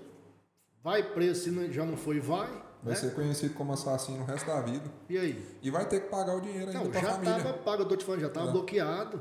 Qual que é o sentido? Não tem sentido. Eu fiquei Entendeu? triste, cara, o dia que eu vi isso, porque É muito triste. o cara conseguiu uma negociação por 300 milhões de Sim. reais, velho. Não ia fazer falta pra ele 15, que era a comissão certa. É eu Porque se se fosse 5%, era 15, 15 É, milha, é, eu acho que tinha combinado 18, que era 6, né? Mas enfim, é, é o que eu sempre falo, combinado nunca sai caro. É. Aí combinou, tem que cumprir. Agora acontece que é, muita gente não é igual a gente, né? Nossa, cara. Complicado.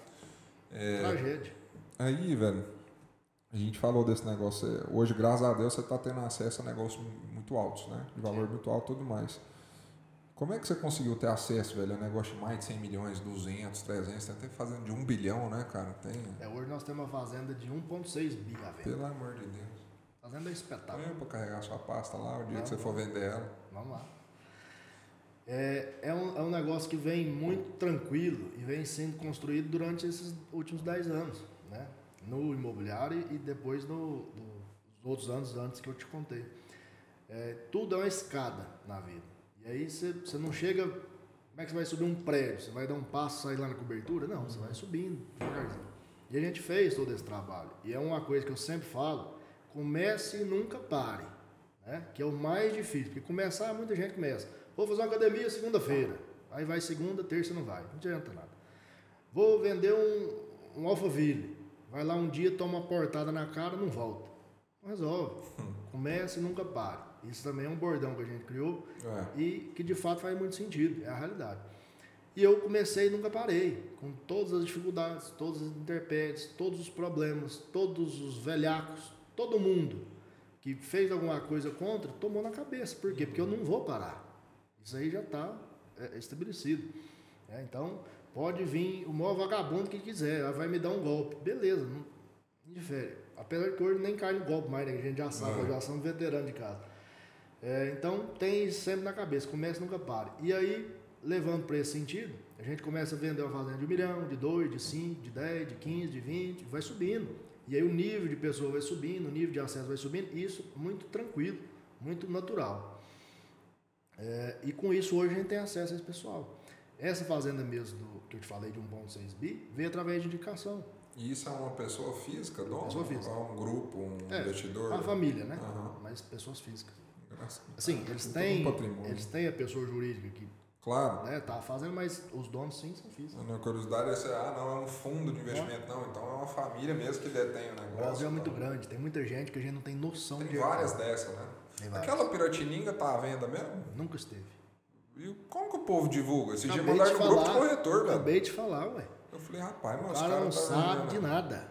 Não sabe vender um cachorro pra um bezerro. Não sabe onde, nem onde que é a fazenda. Não, e eu fiquei pensando, é 2 bilhões, a menina mandou no grupo. Né? Descrição da fazenda de Piratininga inteira, não 2 bilhões. Eu falei, Só pra você ter base. Piratininga hoje, a avaliação dela de mercado é acima de um bi de dólar. Nossa, Como é que a menina me manda um trem desse no grupo? mandou no grupo. Não, e aí o mais, né? O mais interessante. Quem que é que tá no grupo que tem. Nada a Né? ver, cara. Nada eu falei, a que ver. loucura, velho. Eu falei, é um Eu negócio até muito... contei nisso no, no outro episódio. É, os donos, o dono hoje é um só. é, ele recebe diariamente. Ficou um só? É um só. É mesmo? Ele recebe diariamente, a equipe dele recebe todo dia a, a fazenda deles. O que você recebeu no WhatsApp, eles recebem. Nossa. Ó, a fazenda tá à venda. Manda pro dono a fazenda dele. Eu saí do movimento de saída de uma das famílias, mas não sabia que tinha saído das outras, Sim, não. é, ele incorporou tudo. Pô, interessante, hein? Legal demais. É, eu fiz uma reunião essa semana, cara, que a gente tá coordenando a venda do empreendimento lá em Sorriso, que é uma região Uhum. muito boa, pô. Produção, né? Inclusive, né? Deve ter umas fazendas muito boas ali, né? E uma família famosa de lá, cara, a gente tava conversando, porque... Não, um prédio, cara, apartamento de 2 milhões. é, Bacana. 13 mil, 14 mil reais o metro. Eu devo ir pra Vendo lá, inclusive. Hã? Vai vender tudo. É, inclusive eu devo ir pra lá semana que vem. Você já gente- foi lá, não? Não, não conheço, É cara. bom. Vou lá semana que vem lá pra coordenar essas vendas lá. Uhum. Primeira pergunta que o cara fez pra mim é que eu vou te fazer. Com essa mudança de governo aí, o agro ficou muito preocupado, porque é uma classe muito atacada pelo atual governo, né? Como é que você está enxergando para você e seus negócios? A, a, igual você falou, o mundo gira, continua tudo mais, mas você vê o mercado mais reticente por causa disso, galera mais com medo. É, eu sempre falo uma coisa, que é o seguinte, o que move o agro é a esperança. Por quê? Hoje você planta uma semente de soja sem saber se vai chover. Na esperança que Deus mande a chuva e que sua produção seja muito boa. Você faz todo o investimento em cima daquilo. Você compra hoje um boi, você compra um bezerro, você compra uma vaca, esperando que no ano que vem seja melhor. Então é a esperança que move o agro. E isso não vai acabar nunca. Seja o A, o B, o ladrão que for, não adianta. Hoje, na estrutura que está, é muito diferente do que estava há 30, 40 anos. Sem dúvida. Nível organizacional. Organizacional. Organizacional. Ah, tá travando a língua. É, jurídico, contábil, tudo é muito diferente. E o nível de leis hoje do Brasil também que resguardam a propriedade privada não é uma simples canetada que o ladrão vai botar nas costas e levar. Né? Principalmente por quê? Porque é um ativo imóvel. Né? Começa daí. Então, assim, hoje o que a gente tem que ficar preocupado? Acordos comerciais. Né? São barreiras que a gente tem que vencer. O Brasil hoje, pela condição dele de um dos maiores produtores do mundo, é, ele tem que vender mais, né? E tem que produzir mais. Como que a gente vai fazer isso? Tecnologia e segurança. É o que eu sempre falo. O governo pode ser o pior do mundo. Só dele não atrapalhar o agro já é bom demais. né? Muita gente é, falou muito mal, fala muito mal, não gosta das posições do Bolsonaro. Porém, é exatamente o que eu falei. Ele simplesmente não fez nada para prejudicar. Só isso é muito bom. E deu condição de trabalho. O que é condição de trabalho? Segurança jurídica e comercial. O resto a gente faz. E, e falando de segurança também, ele, ele armou mais a população Sim. das fazendas. Isso, é, eu, eu vi a notícia hoje, inclusive, que o MST anunciou que invadiu duas fazendas na Bahia, você viu? Sim. Desde, desde de- do dia 30, já foram 16 fazendas invadidas. Caramba. E nos últimos quatro anos era duas por ano. Nossa. Só para ver o tanto que muda o pensamento. Só que eles estão esquecendo, né? Que até dia 31 de dezembro quem manda é o Bolsonaro. E ataca vai comer. Sentar o cacete, né? Vamos ver aqui. cara. Nessa questão de armamento é uma coisa que eu sempre falo. Eu sou a favor do armamento da população. Isso a gente tem é, de criação nossa. É, a vida inteira nós tivemos acesso. Arma, faca, tudo que você imaginar. E sempre sabendo o que que era, como que usava, para que que servia e que não podia botar a mão. Né? É igual você ensina a sua filha que se você pegar uma faca de cortar pão, você corta o dedo. Né? É básico. Você vai pegar uma arma, fala, isso aqui serve para isso, para isso, para isso. Pronto. Então você está ensinado. muita gente tem um tabu. Ah, porque a arma mata tudo mais. Blá, blá. Se eu pegar meu revólver, botar na mesa e falar assim, mata alguém, ele vai matar? Não. Matar até Por quê? mata. Se eu Ué, mas eu batendo pegar esse copo e juntar na sua cabeça, eu te mato. E aí? É, Aí o cara fala assim, é porque a arma vai destruir o mundo. E aí? Revólver, mata alguém. E ele não vai sair andando e vai dar tiro. Quem mata é a pessoa. E aí você tem que ver que o bandido, ele nunca segue a lei. Já percebeu? Verdade. Pra que, que tem lei? É pra ser seguido. O bandido segue lei? Não, por isso que ele é bandido. Ah, porque tem. é, é, Lula fez na época o desarmamento. Detalhe, contra o reverendo. Ou seja, ele pediu a opinião da população. Quer que para ou continua? Continua. Aí vai lá e para. Já começa daí. Beleza. É, parou tudo mais. Aí agora o Bolsonaro veio e falou assim: bora moçada, pode arrochar. Vamos comprar de novo.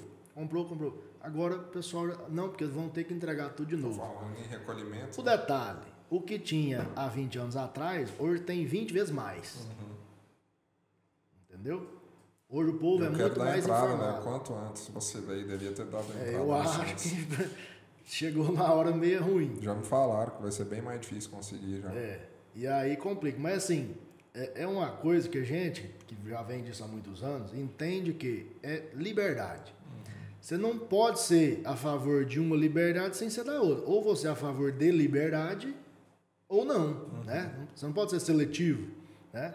É igual o pessoal fala assim, ah, mas eu quero ter o direito de casar com quem que eu quiser. Beleza, faz o que você quiser da sua vida, ninguém interessa. O Estado não tem que opinar o que você tem que fazer. Da mesma forma, se eu quero proteger minha família, o que, que você tem a ver com isso? Nada. Né? Então é direito de cada um.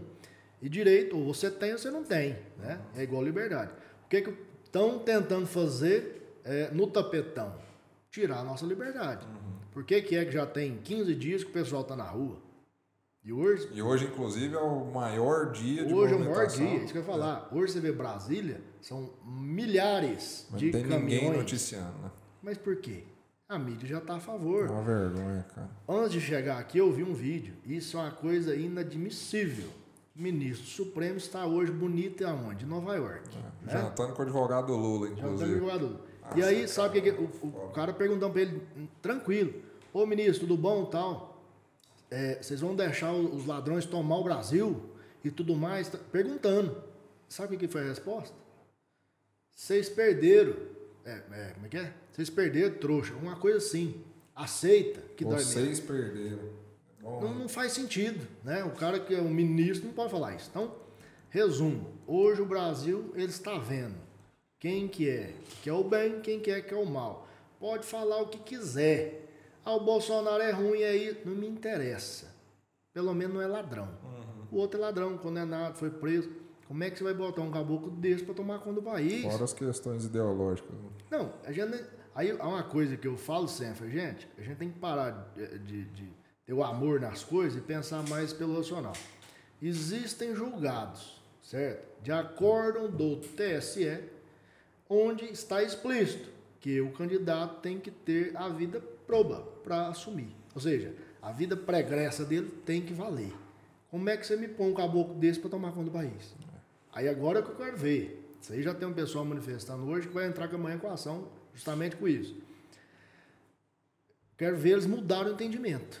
Nesse sentido, cara, eu confesso que eu perdi a fé já. Não, mas tem, tem que lutar. Infelizmente, né? Não, lutar tem. Eu me sinto até meio, meio idiota porque eu não tô indo pra rua, não tô indo por falta de tempo mesmo. né? Mas deu vontade de É pegar o carro e ir lá pra Brasília, deu vontade pra caramba. Aqui no quartel eu fui praticamente todos os dias. Aham. É, fiquei lá e tudo, gente levou doações, e manifesta e tudo mais. Por quê? Porque é justamente o direito que a gente tem ainda de manifestar. E o que os babacas têm que entender é que não é a favor do Bolsonaro Não. isso. É muito maior do que ele, cara. Depois do dia 30, saiu a figura dele, É. né? E ficou o Brasil. O Brasil de bem contra os ladrões. É simplesmente isso. Você vê o pessoal do morro, os bandidos, os traficantes, cadeia, tudo mais, batendo palma, soltando foguete, o cara ganhou. Como? Não dá pra entender. Tá muito na cara. Tá muito na cara. E aí você vê o cara chegando lá dando tapinha na cara do ministro do Supremo. Não, tamo junto. Pelo Tá amor de Deus. Deixa eu te falar, cara. é, os últimos dois anos o digital explodiu pro nosso mercado, como vários outros, né? Sim. É, mudou um pouco o formato de fazer negócio, inclusive, principalmente prospecção, posicionamento e tudo. Sim. Você acha que hoje o digital. É, é, com isso vieram muitos ônus, na minha visão também. Até de entrada, de novos profissionais que entraram nesse meio tal e, e tudo. Criaram uma dependência digital muito absurda. Qualificação dessa galera. Esses dias eu vi um anúncio, até postei e acertei sobre ele, que a, uma menina se intitulando Sou consultora de investimentos de tal imobiliária, né? Ela fala o nome prometendo 35% de. Cara, é absurdo. Meio absurdo, né? É, mas que tanto você acha que o digital foi bom, ajudou nos seus negócios e para todos nós, e que tanto que tem sido ruim e, e tem um lugar que pesa mais para ruim ou para bom? Que eu sempre falo, é, o que é bom tem que ser mostrado e ampliado. O que é ruim, se for mostrado, vai ficar pior. Uhum. É, então, você deu luz unicamente às coisas. Se você fez um serviço bem feito, se você vem desempenhando seu serviço bem feito a vida inteira, você vai crescer com aquilo ali. Aquilo ali vai ser benéfico. Se você é um mau profissional, um profissional medíocre que fica fazendo todos esses atos que a gente comentou aqui, vai adiantar o quê? Uma coisa que eu vejo muito acontecer hoje no rural é classificado de fazenda. O cara montou uma imobiliária, que hoje eu tenho mais fácil montar imobiliária, não sei uhum. se você uhum. sabe. Você vai lá e põe lá, fulano fazenda. Aí Olha, quem que é isso? Não, vendo fazenda. No Instagram, né? Uhum. Imobiliária Tem digital. vários que me seguem. Imobiliária digital. Que eu nunca vi na minha vida. A partir de hoje eu acho que eles vão parar de seguir. Aí é, o cara vai lá, pega a fazenda que ele nunca viu na vida, tudo isso que a gente já falou, e começa a postar todo dia. Uhum. Você vai ver a mesma fazenda, mesma coisa. Aí você fala, gente, mas não pode um negócio desse. Aí passa um, um Zé que vê aquilo ali, fala, eu vou fazer igual pega o anúncio do anúncio e republica. Nossa, e vai fazendo. O pessoal fala assim, Fael, mas por que, que é que você não faz essa exposição dos seus imóveis? Porque o nosso negócio é muito mais institucional do que vitrine. Uhum. Justamente porque, por todos esses detalhes, a gente não quer expor o nosso cliente a essa tralha de gente. Uhum. O que, que eu faço? Igual, amanhã já começa é, uma série de novas rodadas aí de, de anúncios é, fazenda na região do Mato Grosso, região leste do Mato Grosso. Tantos hectares, tanto de chuva, tal, tal, informações mais superficiais. Eu não vou falar a fazenda do Lucas assim, assim, assado, igual era antigamente. Por quê? Primeiro, eu já blindo ali a entrada é, desses tralhas, já blinda a entrada de concorrentes e para o interessado, ele sabe o que, que ele quer. Uhum. Então ele vai falar assim: opa, me interessa. Aí vai me ligar, vai chamar. Como é que é? E aí, obviamente, pelo que a gente já tem de experiência, você sabe filtrar se o cara é comprador, se não é, se é especulador. E sempre com aquela questão de entrevista, né? Que a gente sempre fala. Como é que é que o cara vai comprar a fazenda? Você vai comprar para quê? Você já tem? Aonde? Tal lugar. Você já faz tal atividade? Faça. Quer aumentar? Quer. Você quer diversificar? E aí você vai montando o perfil do negócio. Na hora que chega nesse final, aí você dá localização, você dá mapa, você dá tudo. Por quê? Porque é o real interessado. Beleza, o negócio está ali bem, bem afunilado. Diferente de todo mundo que fica colocando isso aí. Ó. Só fica naquela bola de neve. E aí acha ainda que visibilidade, às vezes números, é, mentem muito para cabecinha de ovo da pessoa. Ah, porque eu tenho tantos acessos. Bobagem, e aí? E negócio. Vendeu o quê? É, esse né? é o negócio. Por exemplo, é, organicamente, a gente tem um perfil aqui da, da Matriz, é, esse mês com 1 milhão e 900 mil visualizações. O perfil é muito engajado, né, é, cara? É, orgânico, orgânico. Uhum. 1 milhão e 900 mil visualizações. Se for parar para ver número, puta que pariu, é mais número que muita gente. É, uhum. É, aí você vai na questão do engajamento. Você vai lá, toda foto tem comentário, tem gente brigando e tal, o pau quebrando. E... Por quê? Porque é o pessoal que tá ali vivendo aquilo ali. Uhum. Não é só número. Entendeu? É diferente. Você recebe muita pergunta. É né, diferente. Você vê, esse negócio de, de caixinha de pergunta é uma coisa muito interessante. Você vai criando um vínculo com o público uhum. que é muito interessante. Então, assim, tem muita gente que me segue que nunca me viu, uhum. mas me conhece. E, e, acha até que conhece, é. parece até que conhece. Isso é bom, a gente tá sujeito a é, isso. É, na hora que eu, eu, quis botar a cara, a gente tá sujeito. Por exemplo, é, fui de viagem de férias com os meninos, com a, com a esposa com os meninos pra praia. Uhum. Tô lá bem tranquilo, tomando uma cerveja e tal, de costa. Chega um cara, ô Fael, tá bom? E eu assustei. Porque, porque eu tava 1.800 quilômetros de Goiânia. Pelo amor de Deus. Aí eu bati, e eu sentado, né? Tipo assim, a posição para o homem é muito complicada, porque você tá ali, né, querendo zelar da família, você chega, pega você sentado. Puta que pariu. Ô chefe, bom eu sei. Não, bom demais. Vi a caminhonete sua lá com adesivo e tal, vim cá te dar os parabéns, tal, tal, tal. Bom demais, toma uma cerveja. É a vida. Aí depois, no outro dia, nós fomos jantar, passando ali na passarela. Ô, Rafael, tal, tal. Que isso, cara. Desse jeito. Bom, Isso né, assim, hoje, graças a Deus, todo dia, a gente recebe uma, duas, três fotos por dia. O pessoal vê a caminhonete passando e caminhonete. filma. é, vê o, na rua resolvendo um trem, tira foto e manda. É massa, né, É cara? bom, eu gosto muito dessa interação. Eu- Eu tava no cartório essa semana, eu sou pequenininho, tem quase ninguém que me segue É. lá. Mas o, cara me cumprimentou, pô, sou corretor, velho, seus conteúdos me ajudam demais, é legal, né? É massa. É, e esse lance das caminhonetes, cara? O bode é velho, como é que é? O bode e a bitela? É a bitela. Eu sempre gostei muito de carro. Aham. Muito. E desde pequeno. Então, o sonho era sempre ter uma caminhonete alta, bonita e tudo mais. E eu já tive praticamente todas as caminhonetes que, que existem, eu já tive. E aí teve agora na, na pandemia, eu tive a oportunidade de comprar uma caminhonete que foi um achado, é um sonho. E a Bitela, né? É uma F250 com motor de Dodge. É, para quem conhece, sabe que assim, a F250 foi a última caminhonete brasileira é, grande, né? A gente até chama da- da- das big pickups. E aí teve a produção descontinuada e tudo mais. Essa caminhonete o pessoal montou ela no sul. Então montou ela com pneuzão. O pneu dela é um pneu 40, é um mundo do pneu? É, suspensão e tudo mais, bem equipado. E aí você ver o tanto que a, a, a vida nunca tem é, é, fatos desconexos, sempre são coincidências e a maioria criadas. Tava voltando para casa um dia, eu passei aqui no parque e essa caminhonete tava parada ali.